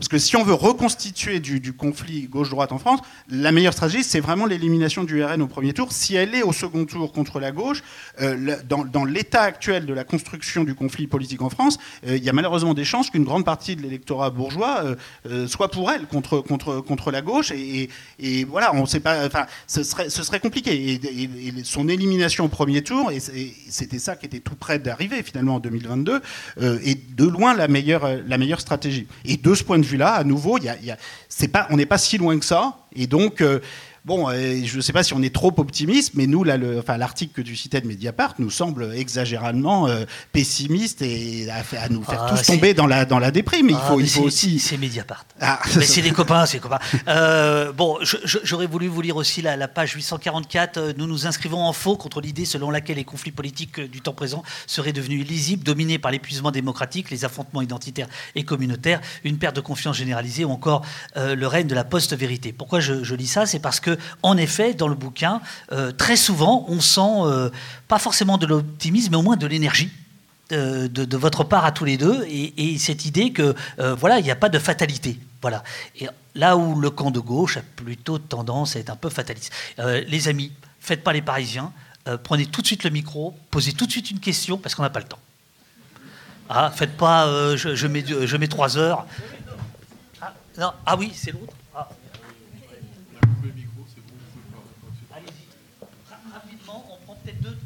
Rapidos, je suis pas parisien, je prends la parole. Euh, j'ai trois questions, mais très très très rapides. Euh, vu la conjoncture internationale sur tous les plans, euh, si j'ai bien compris, la tripartition serait préférable que l'on aille vers une bipartition. Est-ce qu'on peut dire que justement par rapport aux menaces internationales, nationales, etc., la droite va fusionner avec l'extrême droite et on arriverait sur deux blocs qui seraient euh, extrême droite droite et euh, la gauche d'un côté. Donc il y a ça. La deuxième question, c'est, je suis un peu dubitatif quand vous parlez de la gauche. Euh, je ne vois pas ce que vous voulez dire dans la gauche. Qu'est-ce que pour vous la gauche en fait? Je suis un peu dubitatif par rapport à ça. Et la dernière, c'est euh, sur euh, l'abstention. Vous avez commencé à en parler. Est-ce qu'il y, y, a des données, euh, puisque je n'ai pas lu votre ouvrage, des données justement sur l'abstention de la même manière que vous l'avez analysé de manière magistrale là. Merci. Merci, le nom parisien. Merci. Bien, rapide. Vous, voulez répondre à ces trois questions et on va donner la parole à une dame parce qu'on on alterne ici mais hein sur, sur, sur, l'abstention, oui, oui, on fait exactement la même analyse. En fait, il y a une première partie du bouquin qui est vraiment sur euh, la, la, progression de l'État social, la progression de la démocratie, euh, le, le, le, vote, la réduction des inégalités sur le, sur le long terme, le retour des inégalités depuis les années 1980-1990. Il y a une deuxième partie qui est vraiment pour essayer de comprendre pourquoi les gens votent, pourquoi ils ne votent pas, donc euh, l'abstention, la participation. Et puis ensuite, on se plonge dans les législatives, dans les présidentielles et dans le conflit politique tel qu'on l'observe actuellement sur la gauche. en, fait, nous, enfin, pour le, dire très concrètement, pour chacune des élections, on va avoir tous les candidats. Pour chacun des candidats, on va avoir le nom de son parti politique euh, ou de, la liste sur laquelle il se présente. Ensuite, on fait un premier travail pour regrouper ça entre 12 et 15 nuances à peu près euh, cohérentes euh, par élection. Donc bah, aujourd'hui, vous auriez la LFI, le PS, le PC, les Verts, Reconquête, le Rassemblement national, le, le Ensemble, Horizon, etc. Bon. Et ensuite, une fois qu'on a fait ce travail-là, entre 12 et 15 nuances par élection, pour avoir euh, une vue de, long terme et justement voir sur le long terme comment ont évolué les, grandes forces politiques, on va faire un regroupement un peu plus serré entre gauche, centre-gauche, centre, centre-droit, euh, et, droite. Voilà, et c'est comme ça qu'on va, classer l'ensemble de nos mouvements politiques. Donc ce qui va arriver dans le bloc de gauche aujourd'hui, c'est le bloc social-écologique où vous allez avoir à la fois euh, bah, enfin, les composantes de la NUPES, hein, pour le dire vite aujourd'hui, plus euh, la partie de la gauche qui n'est pas rentrée dans la NUPES, où vous allez avoir les trotskistes, LO, etc. Voilà, c'est comme ça qu'on le définit. Mais en gros, on essaie toujours, on va pas avoir une... Quand on définit ces, groupes-là, on n'a pas une vision normative. c'est plus une manière de, voir comment se sont regroupés euh, les différents électorats aux différentes élections. Sur ce point normatif, c'est extrêmement important. C'est pour ça qu'on essaie de trouver des qualifications euh, relativement positives. À la fois, on écrit voilà, le vote Macron est le plus bourgeois de l'histoire, et en même temps, euh, quand on qualifie le le, centre macronien, on le qualifie de libéral progressiste. Il euh, y, a des gens qui nous l'ont reproché. Ils, sont, ils libéraux, euh, mais ils ne sont pas progressistes. Bon, nous, on essaie d'avoir des qualifications qui, qui, parlent à l'électorat. C'est-à-dire qu'on veut que l'électorat euh, Macron, celui qui a voté pour Macron, se, puisse se reconnaître dans le qualificatif libéral progressiste. et c'est pour ça, d'ailleurs, qu'on a fait le choix dans le livre, et c'est vraiment un choix assumé, de jamais utiliser le terme extrême parce qu'on n'a jamais vu un électeur se revendiquer soit d'extrême gauche, soit d'extrême droite. Euh, c'est en général un terme qui est utilisé pour délégitimer. Or, si on veut aller reconquérir un vote, et notamment par exemple aujourd'hui le vote des classes populaires Rassemblement national, il faut comprendre les raisons de ce vote et pas le, et pas le, le, délégitimer. Et moi j'ai oublié la première question, mais peut-être que toi tu t'en souviens. Euh... Ah oui, non, sur la situation ah internationale. on commence à aller se redécouper en fait. Bah, oui, euh, alors si on a tout le centre droit, l'extrême droite qui se met ensemble, ça, risque de faire, euh, ça risque de faire une assez grosse majorité. Donc c'est là que la, bloc de gauche doit, réussir à récupérer euh, une partie de, une partie cet électorat. sur la situation internationale, bon, je ne pense pas que l'élection de 2027 ou les scrutins à venir vont se faire sur, la guerre Israël-Hamas. Je pense que dans le fond, il y a beaucoup de tentatives d'instrumentalisation de, ce conflit là dans la scène politique française pour disqualifier euh, euh, tel ou tel camp et en particulier la gauche, bon, qui n'est pas toujours parfaite dans son expression non plus, mais enfin il y a clairement une tentative de la part du bloc au pouvoir, de la droite, d'instrumentaliser sur la scène politique le conflit. Euh, très franchement, je ne pense pas que ça va, ça va jouer un rôle euh, central dans les, dans, les, dans les élections à venir, parce que je pense que dans le fond, l'immense majorité de l'opinion française euh, est plutôt pour la paix et voudrait, enfin, plutôt pour une stratégie à, deux États et, voit bien que, que la, droite ou l'extrême droite israélienne au pouvoir ne, ne, pousse pas vraiment dans cette direction, le, le Hamas non plus certainement, euh, et que mais l'opinion française, euh, je ne crois pas va, se déterminer dans ses choix électoraux futurs, principalement par rapport à ça. Donc, de façon générale, nous, il nous semble, sur tous les éléments qu'on a, que les questions euh, socio-économiques, les questions d'emploi, les questions de pouvoir d'achat, de logement, de transport, d'énergie, vont, continuer de, jouer un rôle, un rôle central lors des élections à venir. Et c'est d'abord sur ce terrain-là que la gauche doit réussir à se rassembler. Alors nous, la gauche, hein, j'insiste, c'est pas, on ne cherche pas à sacraliser euh, la gauche éternelle, la droite éternelle. C'est toujours une construction compliquée. Donc quand vous demandez c'est quoi la gauche, bon, nous on parle de la réalité électorale toute bête. On a des partis, la, la NUPES qui s'allient, on, essaie de regarder la structure de cet électorat. On voit qu'il y a quand même des régularités sur, longue période. C'est-à-dire les noms des partis changent, mais les gens qui se reconnaissent en eux, bon, bah, ça, ça ne change que très lentement. Euh, et, on voit comment ces blocs peuvent espérer euh, euh, s'étendre ou pas. Mais on part quand même plus des électeurs que des, que des, que des, leaders des, partis. C'est plus ça notre approche. Il y a une autre question. Ah non, j'ai dit une, dame. Ah bah il y en a une autre. Ah non, il faut qu'on change. Et en, attend, et en attendant que tu puisses te déplacer, euh, Lizzie, Valeur Anarchiste vous dit dans le chat pourquoi parler de trois blocs aujourd'hui alors qu'à l'Assemblée, les votes sont en deux blocs, gauche et droite? Non, non, enfin, nous, encore une fois, on, regarde du point de vue de l'électorat. Si vous regardez euh, le score au premier tour de, la présidentielle ou au premier tour de la législative, en, gros, vous avez 30% euh, pour le bloc de gauche, 30% au centre, 30% à droite. Ensuite, le fait qu'il y ait des recompositions et des votes différents au niveau du, Parlement, ben ça, c'est des recompositions politiques et qui auront peut-être des conséquences en 2027 pour les, pour les prochains votes. Mais si vous regardez la structure électorale de, de, de 2022, clairement, elle était divisée en trois blocs quasiment de taille, de taille sur, À l'Assemblée, moi je suis d'accord avec l'internaute ou la personne à distance. Valeur anarchiste, il s'appelle, tu peux le dire. Eh ben, je, suis d'accord avec. Euh, comment c'est Valeur anarchiste. je suis d'accord avec valeur anarchiste. Mais Attention, ça va être clippé. non, mais. Et là, c'est foutu. et voilà.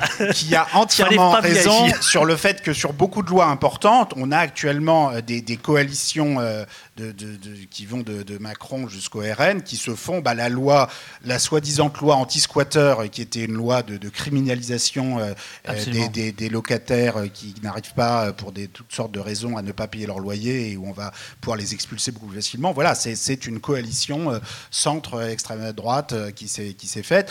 sur la loi immigration, on va voir ce qui se passe, mais c'est un peu la même coalition. Après, il y a d'autres lois qui ont quand même marqué l'année 2022-2023, comme la loi sur les retraites sur lequel, euh, si euh, le centre et la droite avaient réussi à obtenir une large majorité à l'Assemblée nationale, ça se saurait quand même. Hein. Et donc, si ils ont évité absolument un vote, et etc., etc., enfin, on sait tous ce qui s'est passé, c'est parce qu'ils n'avaient pas cette majorité. Donc, ça dépend, ça dépend des sujets et, globalement, euh, on n'est pas encore revenu à une situation euh, euh, gauche-droite, mais moi je suis, nous on va plutôt dans le sens de, donc notre ami anarchiste, qui est que valeur anarchiste, valeur anarchiste, j'avais oublié le premier mot, qui est qui est que que finalement la, possibilité d'une reconstitution d'une bipolarisation gauche-droite avec un bloc de droite plutôt euh, euh, libéral national, disons libéral anti-immigré, euh, et un bloc de gauche social ben, évidemment plus internationaliste, universaliste, écologique, est en, voie de, reconstitution. En tout cas, est à portée de main, n'est pas quelque chose d'inatteignable. Maintenant, ça va pas être facile pour toutes les raisons qu'on a dit avant, de, de contradiction, notamment sur la question écologique. On a quand même un vote bourgeois. Une, des bonnes surprises, je glisse quand même dans le livre, c'est que par exemple, on a le vote trotskiste, vous savez, qui en France peut représenter quand même aux élections présidentielles depuis 74 4, 5, parfois jusqu'à 8% des voix en 2002. Donc par rapport au vote écologique, c'est pas pas incomparable. Bah, une de nos grandes découvertes, enfin nous on savait pas ça, c'est que pour le coup c'est un vote euh, qui est le contraire absolu du vote écologique. C'est-à-dire c'est un vote très rural, très très fort dans les petits et c'est pas des néo-ruraux spécialement. On le regarde avec les, migrations récentes dans les communes et c'est un vote très populaire sur sur les c'est vraiment des communes plutôt plus pauvres. Donc c'est vraiment le contraire du vote écologique, alors qu'on pourrait croire que les deux finalement courants politiques, Trotsky et écologique, partagent des, points communs sur la dénonciation du capitalisme extractiviste, etc. Sauf que le, discours trotskiste met l'accent sur la lutte des classes, pour résumer, la redistribution, les riches, les pauvres, et c'est pas les mêmes personnes qui se retrouvent dans le discours, alors que le, discours écologique bah, met pas toujours beaucoup l'accent sur peut-être sur la lutte des classes et la redistribution, et les, électeurs qui s'y retrouvent sont assez différents. Et c'est quand même intéressant parce qu'il y a peut-être des personnes dans la salle qui ont hésité des fois entre le vote trotskiste et le vote écolo, mais je vous dis tout de suite, vous n'êtes pas forcément c'est-à-dire qu'en fait, on a des, électorats qui sont très différents. Et donc, il y a, aussi des, voies, des, leçons à, je pense, à prendre sur le type de discours qui permet de, rassembler euh, tel ou tel électorat. On prend une, question de, la salle, il nous reste 7 minutes. Euh, bonjour, merci beaucoup pour votre euh, présentation qui m'a donné très envie de lire le livre. Depuis le début, vous parlez de, donc du clivage tripartite. Euh, et donc, euh, vous, à vous entendre, on pourrait croire qu'un retour à un bipart, à une division en deux serait souhaitable. Et euh, moi, je me pose la question, selon vous, la division tripartite, elle est arrivée à quel moment? Parce que bah, au début, vous avez expliqué à quel point ça avait apporté des choses, le, fait qu'on passe d'un gouvernement de gauche à un gouvernement de droite, notamment d'un point de vue social. Mais euh, enfin, moi personnellement, j'ai 24 ans et au début, euh, j'avais l'impression qu'on était dans un clivage gauche-droite. Alors, j'ai pas forcément énormément de souvenirs, mais j'ai plutôt euh, le souvenir de quelque chose d'assez morne qui me fait pas hyper envie. Et donc, pourquoi pour vous c'est souhaitable? Et surtout, enfin, vous l'avez un peu dit, mais euh, moi, j'ai l'impression que si on revient à un clivage gauche-droite, ça sera surtout encore plus désavantageux euh, pour la gauche euh, que ça ne l'est aujourd'hui. Donc, Mais- euh, Non, mais en fait, du coup, vous avez 24 ans. Vous êtes né en 1999. Si je fais les maths. Attention, la carte. C'est ça? Oui, Elle a la ça. carte 99 Non, en et il se, il se trouve que. Et elle est euh, terrible. On, on date le retour de la tripartition en 1992. Donc, vous Ah, n'avez jamais ok. connu la bipartition. Mais- Maintenant, la, la- la- la question, c'est de savoir pourquoi on date de 1992, euh, pour Ouais, répondre voilà, c'est sérieusement. Et en fait, on, on la date à 1992, ce qui n'est pas évident. Il y a plein de gens qui nous ont dit, mais attendez, la tripartition, ça devrait être au moins 2002, la qualification de Le Pen euh, euh, au second tour, ou alors plutôt Macron 2017. En fait, nous, on la date de 1992 parce qu'on pense que l'élément qui fait euh, basculer euh, le, le- le clivage politique en France, c'est vraiment le vote sur Maastricht. Tout à l'heure, Thomas a rappelé euh, 2005, euh, le, le- référendum sur l'Europe, mais en fait, le, premier point de division, c'est Maastricht en 92, avec à la fois une division euh, du bloc de gauche et une division du bloc de droite, avec à, l'intérieur de la droite comme de la gauche, les plus favorisés qui vont voter pour Maastricht et les moins favorisés euh, qui vont voter contre Maastricht. Et finalement, bah, cette première fois, on a l'impression, enfin, se dessine presque le bloc macroniste, euh, c'est-à-dire qu'une élite de gauche comme une élite de droite euh, bah, va être en faveur de l'ouverture au commerce international, de l'Union européenne, de la monnaie unique, là où des classes populaires qui anticipent le fait qu'elles vont souffrir de cette ouverture au commerce international, qu'elles vont souffrir de la concurrence que ça va entraîner, qu'elles vont souffrir de la désindustrialisation,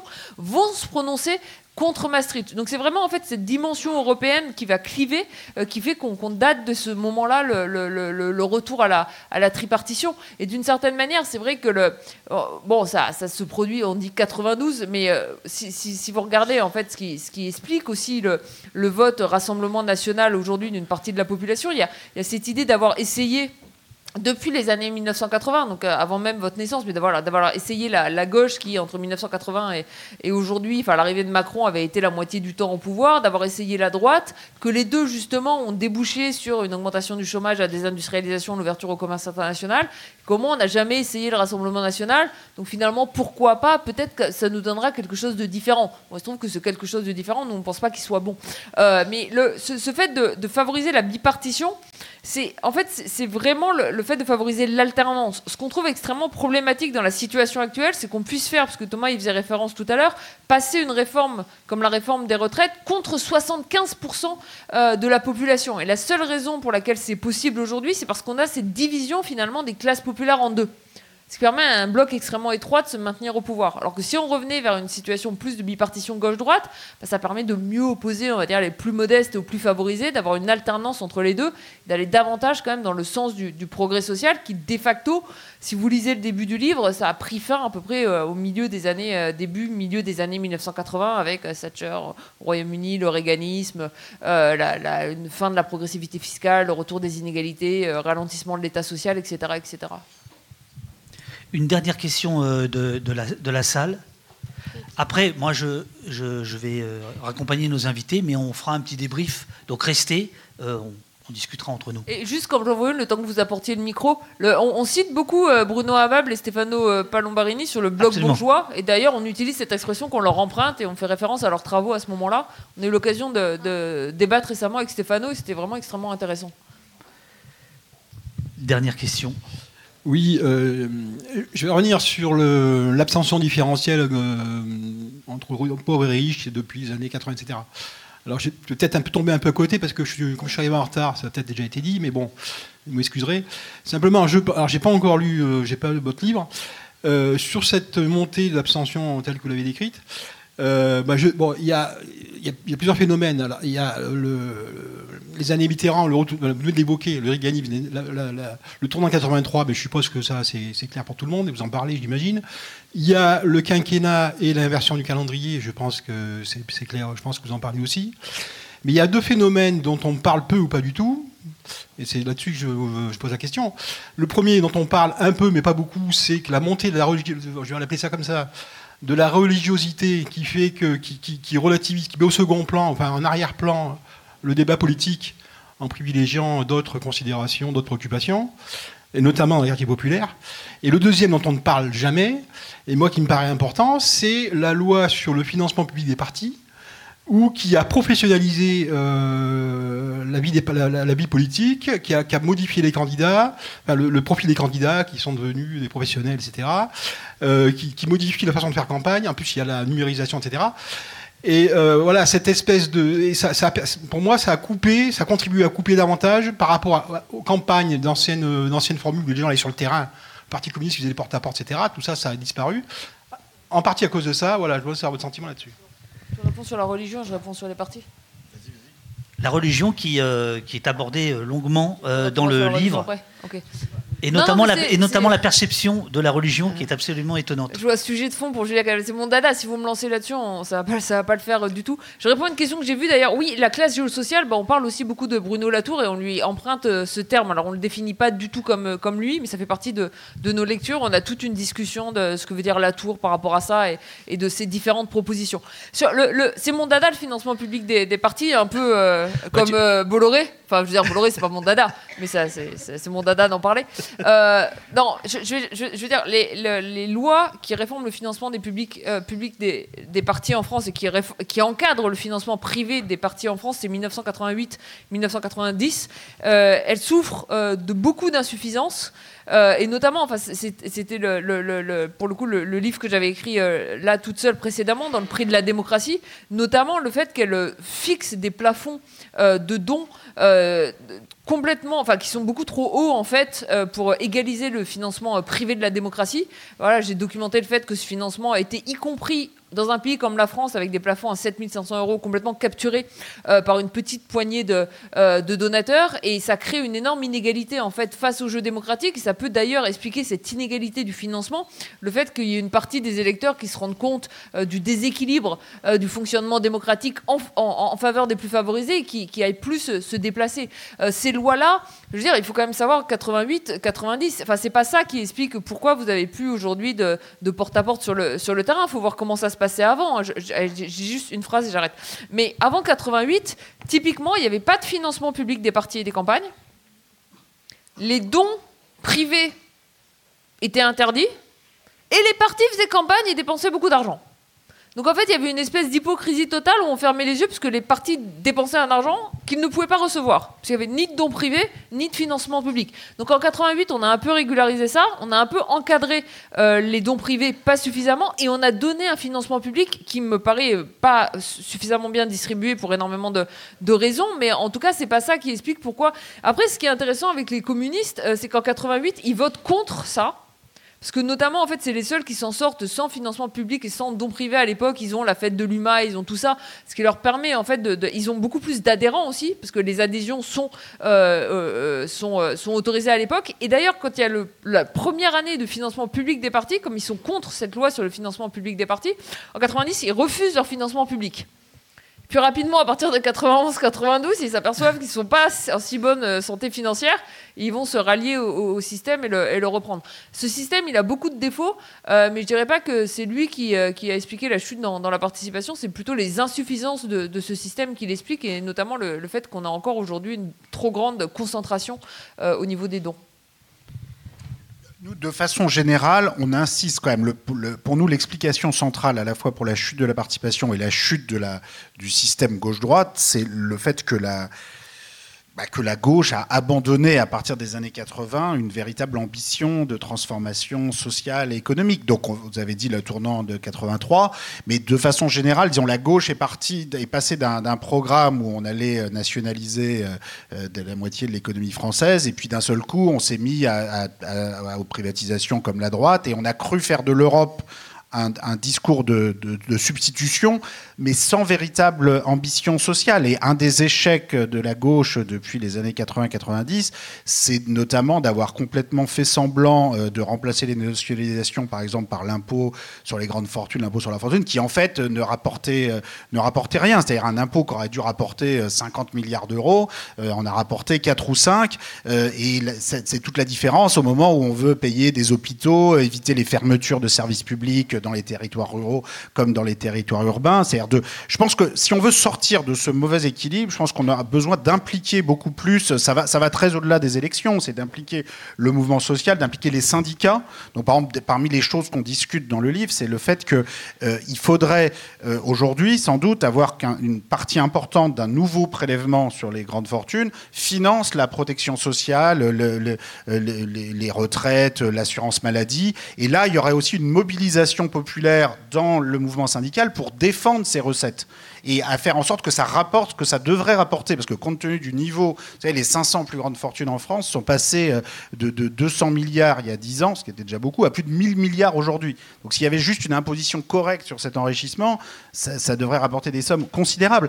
Et l'absence de mobilisation populaire, citoyenne, pour que tout ça rapporte les sommes que ça devrait rapporter, il faut le lier à, on pense en tout cas, à une espèce de déconnexion entre une gauche politique et, avec cet impôt qui finance le budget de l'État, personne ne sait à quoi ça sert, et puis une gauche sociale syndicale qui sait se mobiliser sur les retraites, on l'a vu l'an dernier, mais qui pour le coup a été euh, un peu déconnectée de la gauche politique, euh, Jospin, Hollande, et, si, si les deux pouvaient se retrouver avec notamment euh, une mise à contribution des plus grandes fortunes pour financer euh, des hôpitaux, euh, de, la protection sociale, alors on pourrait avoir à l'avenir une, vision différente de la gauche et de la droite. Mais, je reviens aussi par rapport à, à, vous qui disiez, moi, la gauche et la droite, pour moi, ça m'a jamais beaucoup convaincu. C'est le fond du problème. C'est que si on veut revenir à quelque chose qui est convaincant, il faut que ça clive sur les questions sociales et sur les questions de redistribution de façon beaucoup plus claire que ça a été le cas sous Hollande, c'est évident, mais même sous Jospin, sous les deux, les deux quinquennats, euh, les deux septennats Mitterrand, euh, etc. Donc c'est voilà, le clivage gauche-droite a perdu du sens.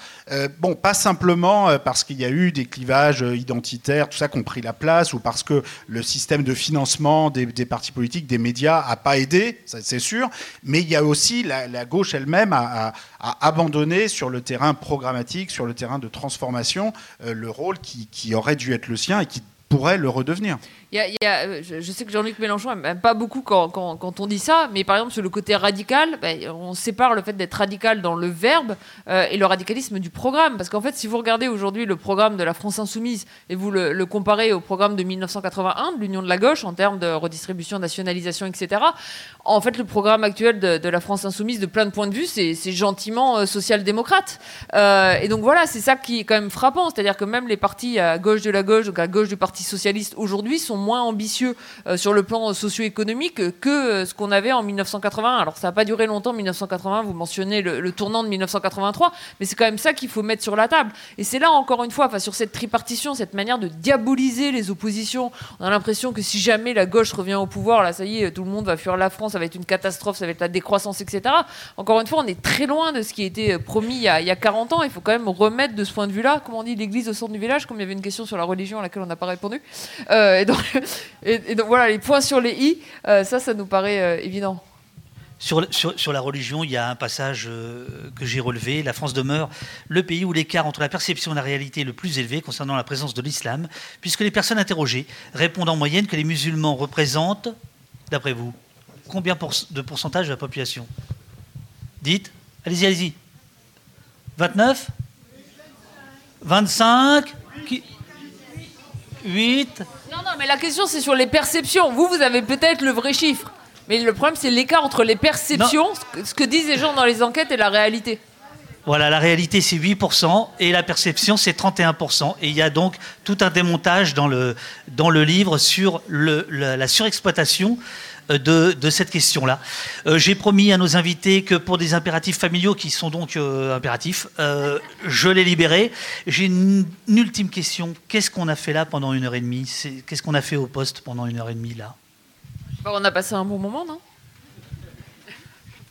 Ah ben, C'est votre réponse. je, je Thomas, qu'est-ce qu'on a fait pendant une heure et demie? Alors moi, j'étais tout le temps à regarder l'écran pour voir, et on n'a pas eu le temps d'aller au fond de toutes les questions qu'on aurait pu avoir. Et, euh, mais moi, je trouve quand même que voilà, on a, on a, c'était, super. Non, moi, j'ai trouvé ça très intéressant. En tout cas, nous, ça nous fait beaucoup réfléchir à de voir ces réactions, ces questions, et, par rapport à d'autres débats, par exemple, le, dispositif a, modifié quelque chose ou pas? Bah, Déjà, le dispositif, il est vraiment agréable parce que, je sais pas si euh, en ligne on, voit la, on voit la salle, mais je veux dire, le, lieu, il est, il est convivial. C'est pas pour rien que ça s'appelle la cantine, puisque quand même, euh, voilà, ce lieu-là, ce tiers-lieu, euh, cette possibilité de reconquête par des associations, par des médias. Euh, à toi, mais il y en a d'autres ici. Je vais faire un petit clin d'œil au, au, moment, par exemple. Bah, bah, ça, change un peu, ça, ça, ça repopularise finalement les lieux. Enfin, ça leur recon- c'est une reconquête de tous ces lieux par, euh, par tout le monde, en fait, par le grand public. Et ça, ça fait vraiment plaisir. C'est vrai que quand tu nous as invités ici, je, je suis déjà venu ici avec mon association Un, un- un bout des médias, mais c'était dans un amphi, tu vois. Donc, ça faisait quand même beaucoup plus euh, professoral, c'était complètement en pente. Et ça, c'est vrai que c'est quand même agréable. Euh, mais merci d'ailleurs à tous d'être euh, bah, d'être venus ici euh, nous, nous, nous écouter. J'avais déjà fait ton émission. mais C'était euh, c'était pendant le Covid, je pense, c'était entièrement en ligne. Et euh, c'était très bien. hein. Mais c'est quand même beaucoup mieux comme ça, je tiens à dire. Merci beaucoup. Merci beaucoup. Merci, merci beaucoup. Alors, je les raccompagne. Vous pouvez aller euh, boire un petit, machin et je reviens dans, dans cinq minutes, quoi. Voilà.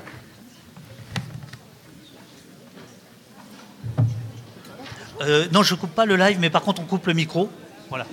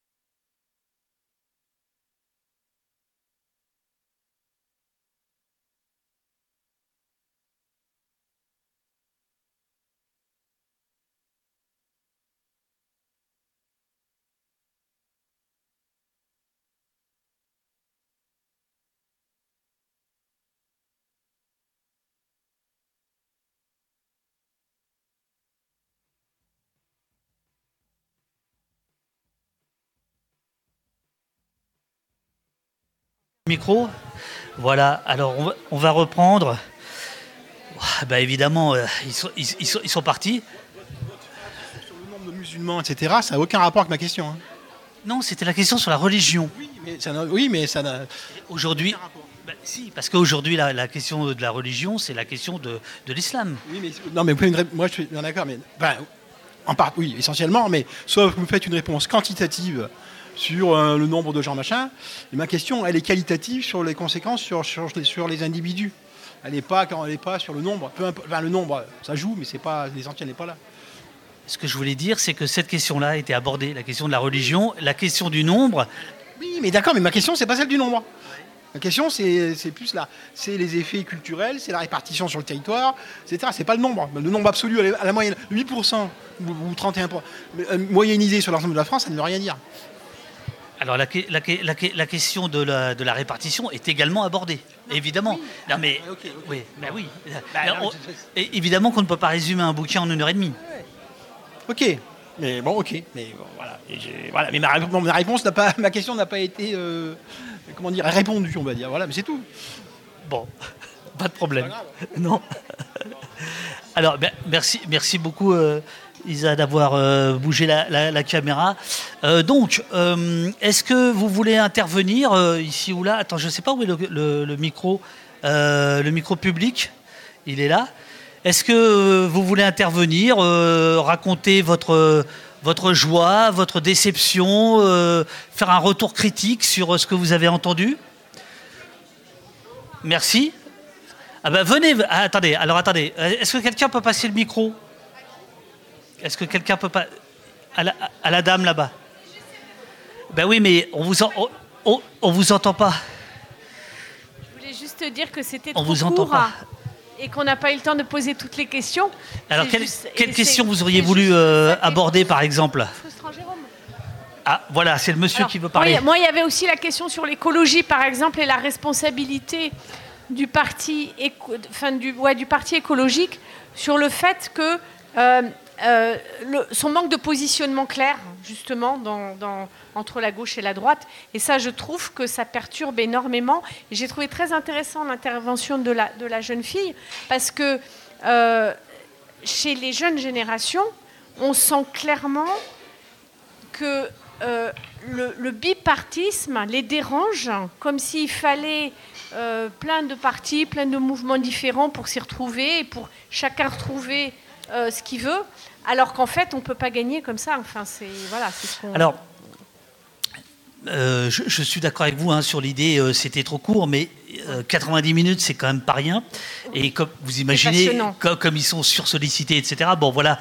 au départ, on devait durer jusqu'à 22 heures, et puis bon, voilà. Je, je, vous avouerai que dans le livre, j'ai trouvé étonnant que ce soit. C'est franco-français, hein, c'est-à-dire c'est vraiment l'histoire depuis 1789, l'histoire électorale, etc. Or, dans des pays voisins comme euh, l'Allemagne, euh, comme l'Angleterre, etc., on n'est pas forcément dans le bipartisme et les pays fonctionnent. Je, veux dire, il y, a, une, réalité politique qui existe. Euh, mais en effet, en France, on, a ce prisme qui est très très bien, je trouve, décortiqué dans leur, dans leur ouvrage. Quoi. Oui, après, enfin, si je. Allez-y, allez-y, allez-y, on est tranquille. il me semble qu'en en Angleterre et en Allemagne, euh, ce qui triomphe de, du non-bipartisme, c'est que, c'est que le libéralisme triomphe quand même. Ah bah ça, c'est clair. Il y avait dans le chat des, des, questions sur euh, là-dessus, enfin sur, sur, le, sur l'Union européenne, euh, qui est voilà, qui, qui, qui pousse uniquement sur le libéralisme et, et, basta. Mais ce que je veux dire, c'est que c'est, c'est en Allemagne ou ailleurs, en Suisse, etc. C'est, c'est parfois des coalitions. vous voyez, là où en France, ça ne, ça ne fonctionne pas. Voilà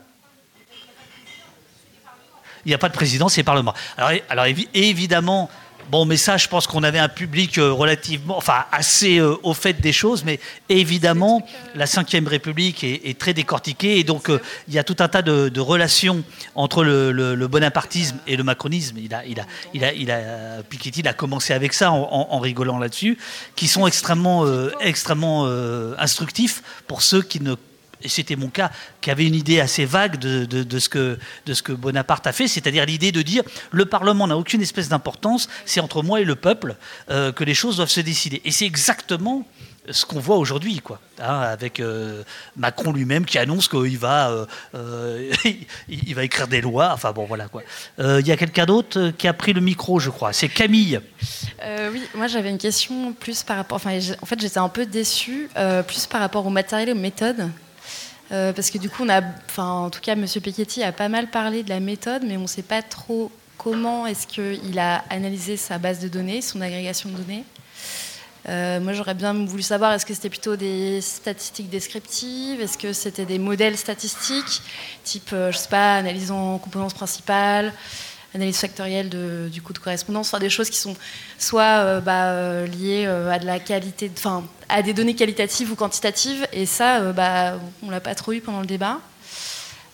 et ensuite, bah, la seconde question, plus par rapport à l'abstention, où j'ai l'impression qu'on parle beaucoup de bah, d'effets gauche-droite, euh, enfin de façon générale, mais enfin on regarde pas trop les faits suivis euh, du vote et finalement toute la dimension historique de qu'est-ce qui s'est passé après chaque vote dans les faits, qu'est-ce qui a été appliqué. Euh, par exemple, du coup, on nous parlait du, voilà, du vote de 1793 avec des gens qui vont faire 20, 30, 40 km à pied. Bah oui, évidemment, le roi, on lui coupe la tête. Enfin, dans les faits, on lui coupe la tête. Donc, il se passe quelque chose. Euh, 20e siècle, on a euh, les grands systèmes, la sécurité sociale. on a des, quand même des grandes mesures qui sont vraiment effectivement mises en place. Et bah oui, dans les années 90-2000, bah, en fait, dans les faits, il se passe rien, finalement. Enfin, je sais pas. Et ça, j'aurais bien aimé avoir une réponse là-dessus. Euh, est-ce que vraiment il y a besoin de faire tout un travail de statistique et d'analyse de données pour se dire que, bon, bah oui, la différence entre 1793 où on coupe la tête au roi et puis bah, en 2000, 2020 euh, où, bon, bah, il n'y a pas vraiment de. Il n'y a pas vraiment de fait. Enfin, il se passe, euh, il y a, oui, il y a des inégalités grandissantes et il n'y a aucun progrès social. Ça, c'est peut-être le seul point qui est, ressorti. Alors, quand, on, alors c'est peut-être ce que tu as, ce que as ressenti de, l'entretien. Du, bouquin, c'est pas ça. Euh, le, bouquin est, beaucoup plus euh, complexe euh, que, que, ça. Mais en effet, euh, sur la statistique, alors je suis bien moins pointu que toi sur la, sur la statistique. Il est, il est, euh, il est dans, les, dans les grands nombres. Hein. il n'est pas dans les individus. Et c'est d'ailleurs, euh, il y a un certain nombre d'articles qui sont en train de, de, tomber, des articles qui sont très très longs, très foisonnants, qui mettent un peu en doute pour certains le, le, non pas le travail, mais la méthode. Euh, et qui reconnaissent tous que l'apport extraordinaire, euh, c'est le fait d'avoir numérisé euh, toutes ces données depuis 1789 jusqu'à aujourd'hui. Et, ces données que tu peux dont tu peux t'emparer de par ta, ta, science et justement en, sortir autre chose. Mais en effet, par exemple, certains politistes considère que dans le, dans le, dans le vote, il y a, euh, a d'autres dimensions que des dimensions euh, socio-économiques. Il y a des dimensions personnelles qui peuvent être celles des électeurs comme elles peuvent être celles des, euh, des gens qui veulent être élus. C'est-à-dire qu'effectivement, la personnalité de tel ou tel candidat, candidate peut, peut, jouer. Et alors ça, ça apparaît très peu dans leur, dans leur ouvrage, parce que leur ouvrage, c'est vraiment un travail sur les nombres, sur 36 000 communes, depuis 1789. Voilà. Oui, ce qui est très très. Ce qui est très bien, hein, non mais euh, j'entends. Mais quel dommage que tu n'aies pas euh, pris le micro alors que tu l'avais demandé. C'est un peu chiant comme question, je trouvais. Ah non, mais alors ça aurait, ça aurait été super. Technique. Mais euh, oui, mais du coup, est-ce que les modèles sont en ligne ou pas Ou il y a juste les bases de données et c'est tout? Est-ce que, est -ce que le, travail de statistique, les calculs qui sont faits enfin, que, Non, pour moi, c'est que les bases de données, mais je, peux me, je peux me tromper. Merci. Et je, précise euh, aux gens du chat euh, qui euh, connaissent le, studio d'Opost, qui est un peu plus haut, que Camille est, la personne qui, a, qui s'est occupée de main de maître de, des cafés et de la peinture. et voilà, et c'est grâce à elle et son équipe qu'on a un magnifique studio. Voilà. Est-ce que quelqu'un d'autre veut prendre la parole, dire quelque chose? Il n'est jamais trop tard pour la bonne question. Eh oui, absolument. Ah bah attendez, attendez, attendez, attendez. Voilà, j'ai peut-être la naïveté de penser que hum, j'ai un vote utile lorsque hum, j'ai un vote nul. Voilà. Pourriez-vous m'éclairer là-dessus? Et euh, est-ce qu'on peut espérer euh, que le vote qualifié de blanc puisse un jour euh, être pris en compte? Parce que ça serait peut-être un de nos saluts, non? 30% de vote blanc annulerait des élections? J'ai entendu dire ça sans être, sans, sans pouvoir vérifier. Voilà. Le, vote blanc est assez peu analysé euh, dans le, dans le livre, me, semble-t-il. Euh, donc je ne pourrais pas euh, vous répondre. L'abstention, les plus. la reconnaissance du vote blanc est, évoquée, évidemment, mais ça, de, mémoire, pas, pas, plus que ça. Quoi.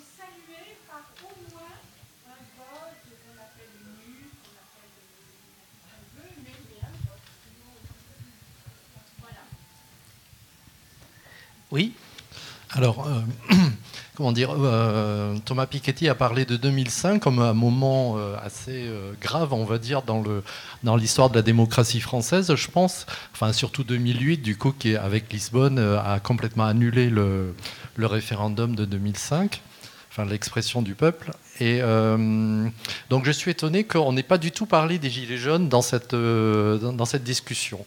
Parce que je pense que les Gilets jaunes, c'est la conséquence de 2005, c'est le, le, le, ras-le-bol de, euh, de, de, toute la population qui s'aperçoit que quelle que soit, ce qui, quelle que soit sa volonté, rien ne se passe.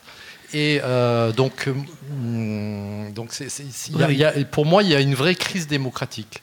Et donc là, on est à un moment où en fait, on continue. Euh, Thomas Piketty a, fait sûrement 800 pages, je ne sais pas, d'analyse sur un système qui en fait est mort. C'est un système qui s'appelle le système représentatif, qui a été mis en place au moment de la Révolution pour euh, cadenasser le peuple en fait on, met en place des hommes euh, politiques euh, qui, vont, euh, qui, sont là uniquement pour aider, on va dire, des gens qui ont les moyens de faire de la politique surtout, on interdit à des gens. On, sait très bien que les gens du peuple ne vont pas se présenter. Ils n'ont pas les moyens. Je ne sais plus comment. Je crois que c'est CIS. Il y a une phrase. Je n'ai pas la mémoire, mais en fait, grosso modo, il dit de toute façon, le peuple n'a pas le temps de s'occuper de faire de la politique. Ça va être que des gens, des notables, on va dire. Aujourd'hui, ce ne sont plus des notables. Ce sont des gens qui ont fait Sciences Po, qui ont fait l'ENA, qui ont fait euh, voilà.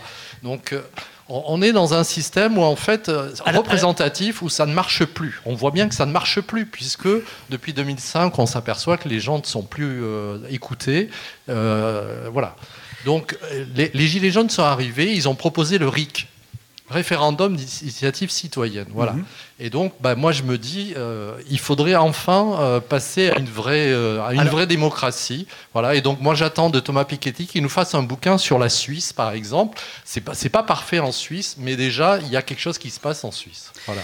Alors, le, RIC est, évoqué, les gilets jaunes sont évoqués dans le, dans le, dans le bouquin.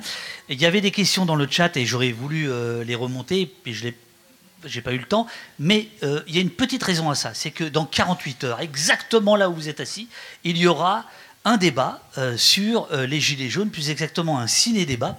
C'est-à-dire que nous allons projeter trois films à partir de 18 heures, un court métrage d'étudiants Ensuite, euh, un, premier film à 19h, un second à 20h de Cerveau non disponible. C'est une avant-première mondiale, figurez-vous, Les Magnifiques Sauvages.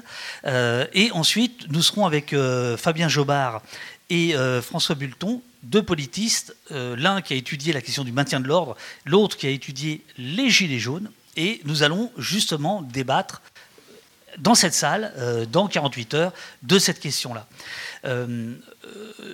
pour, euh, pour ce qui me revient à l'esprit. Une des mesures euh, proposées par Piketty euh, KG, je vous la donne comme ça rapidement, c'est de... alors effectivement, ils sont des défenseurs, ça c'est très clair, du système représentatif et, du, et, du, système parlementaire. Ça, c'est clair, hein, là-dessus, ils ne s'en cachent pas.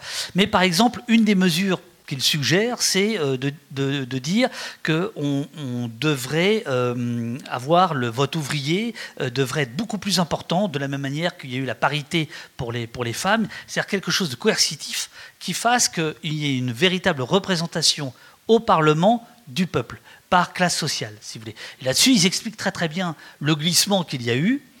Ah non, mais vous pouvez hausser les épaules. Moi, je, je vous dis juste que c'est une des choses qu'il propose.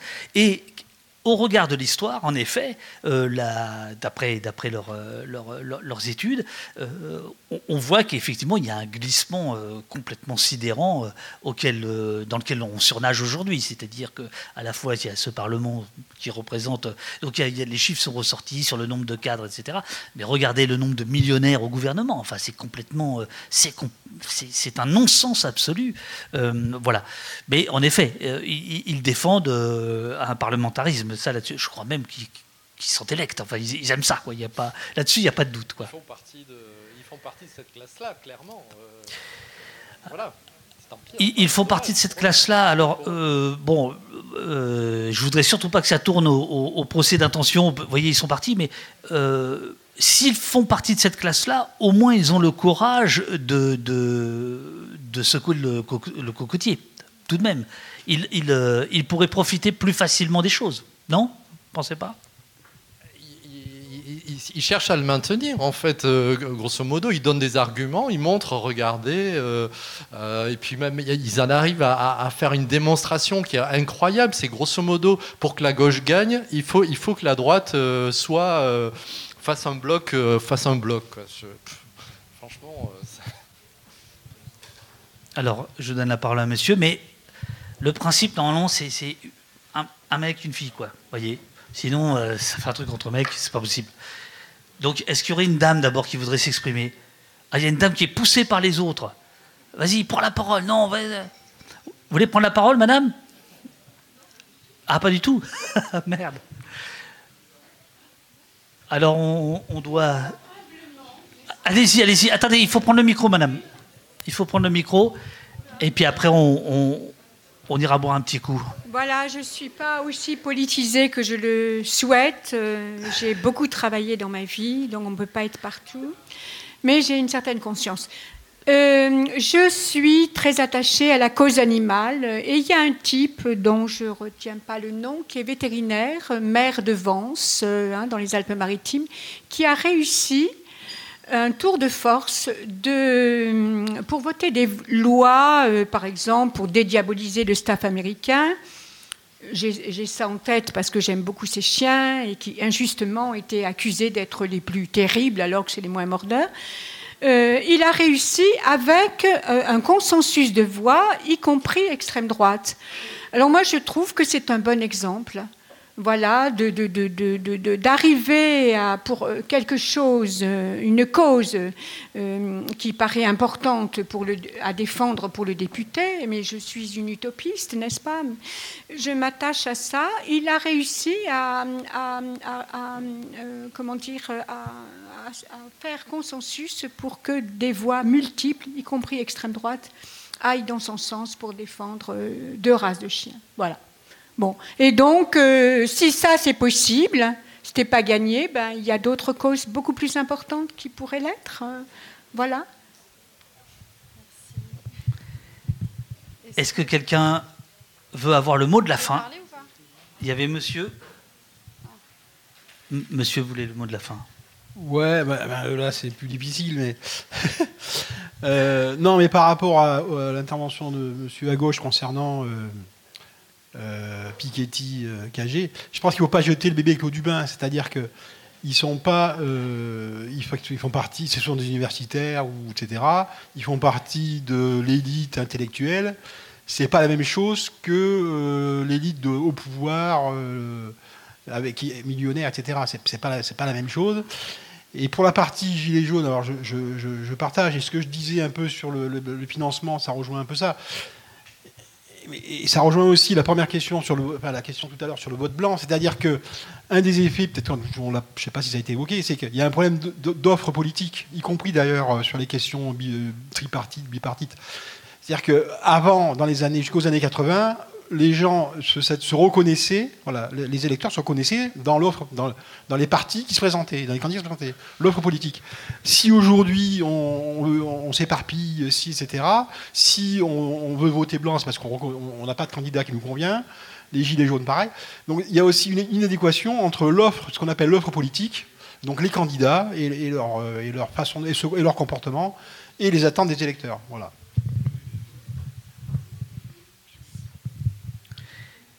Eh bien, merci. Merci à vous tous et à vous toutes euh, d'être venus euh, jusqu'ici. J'aimerais bien savoir comment vous avez su qu'il y avait cette petite causerie là. Ça, ça, ça, me plairait bien.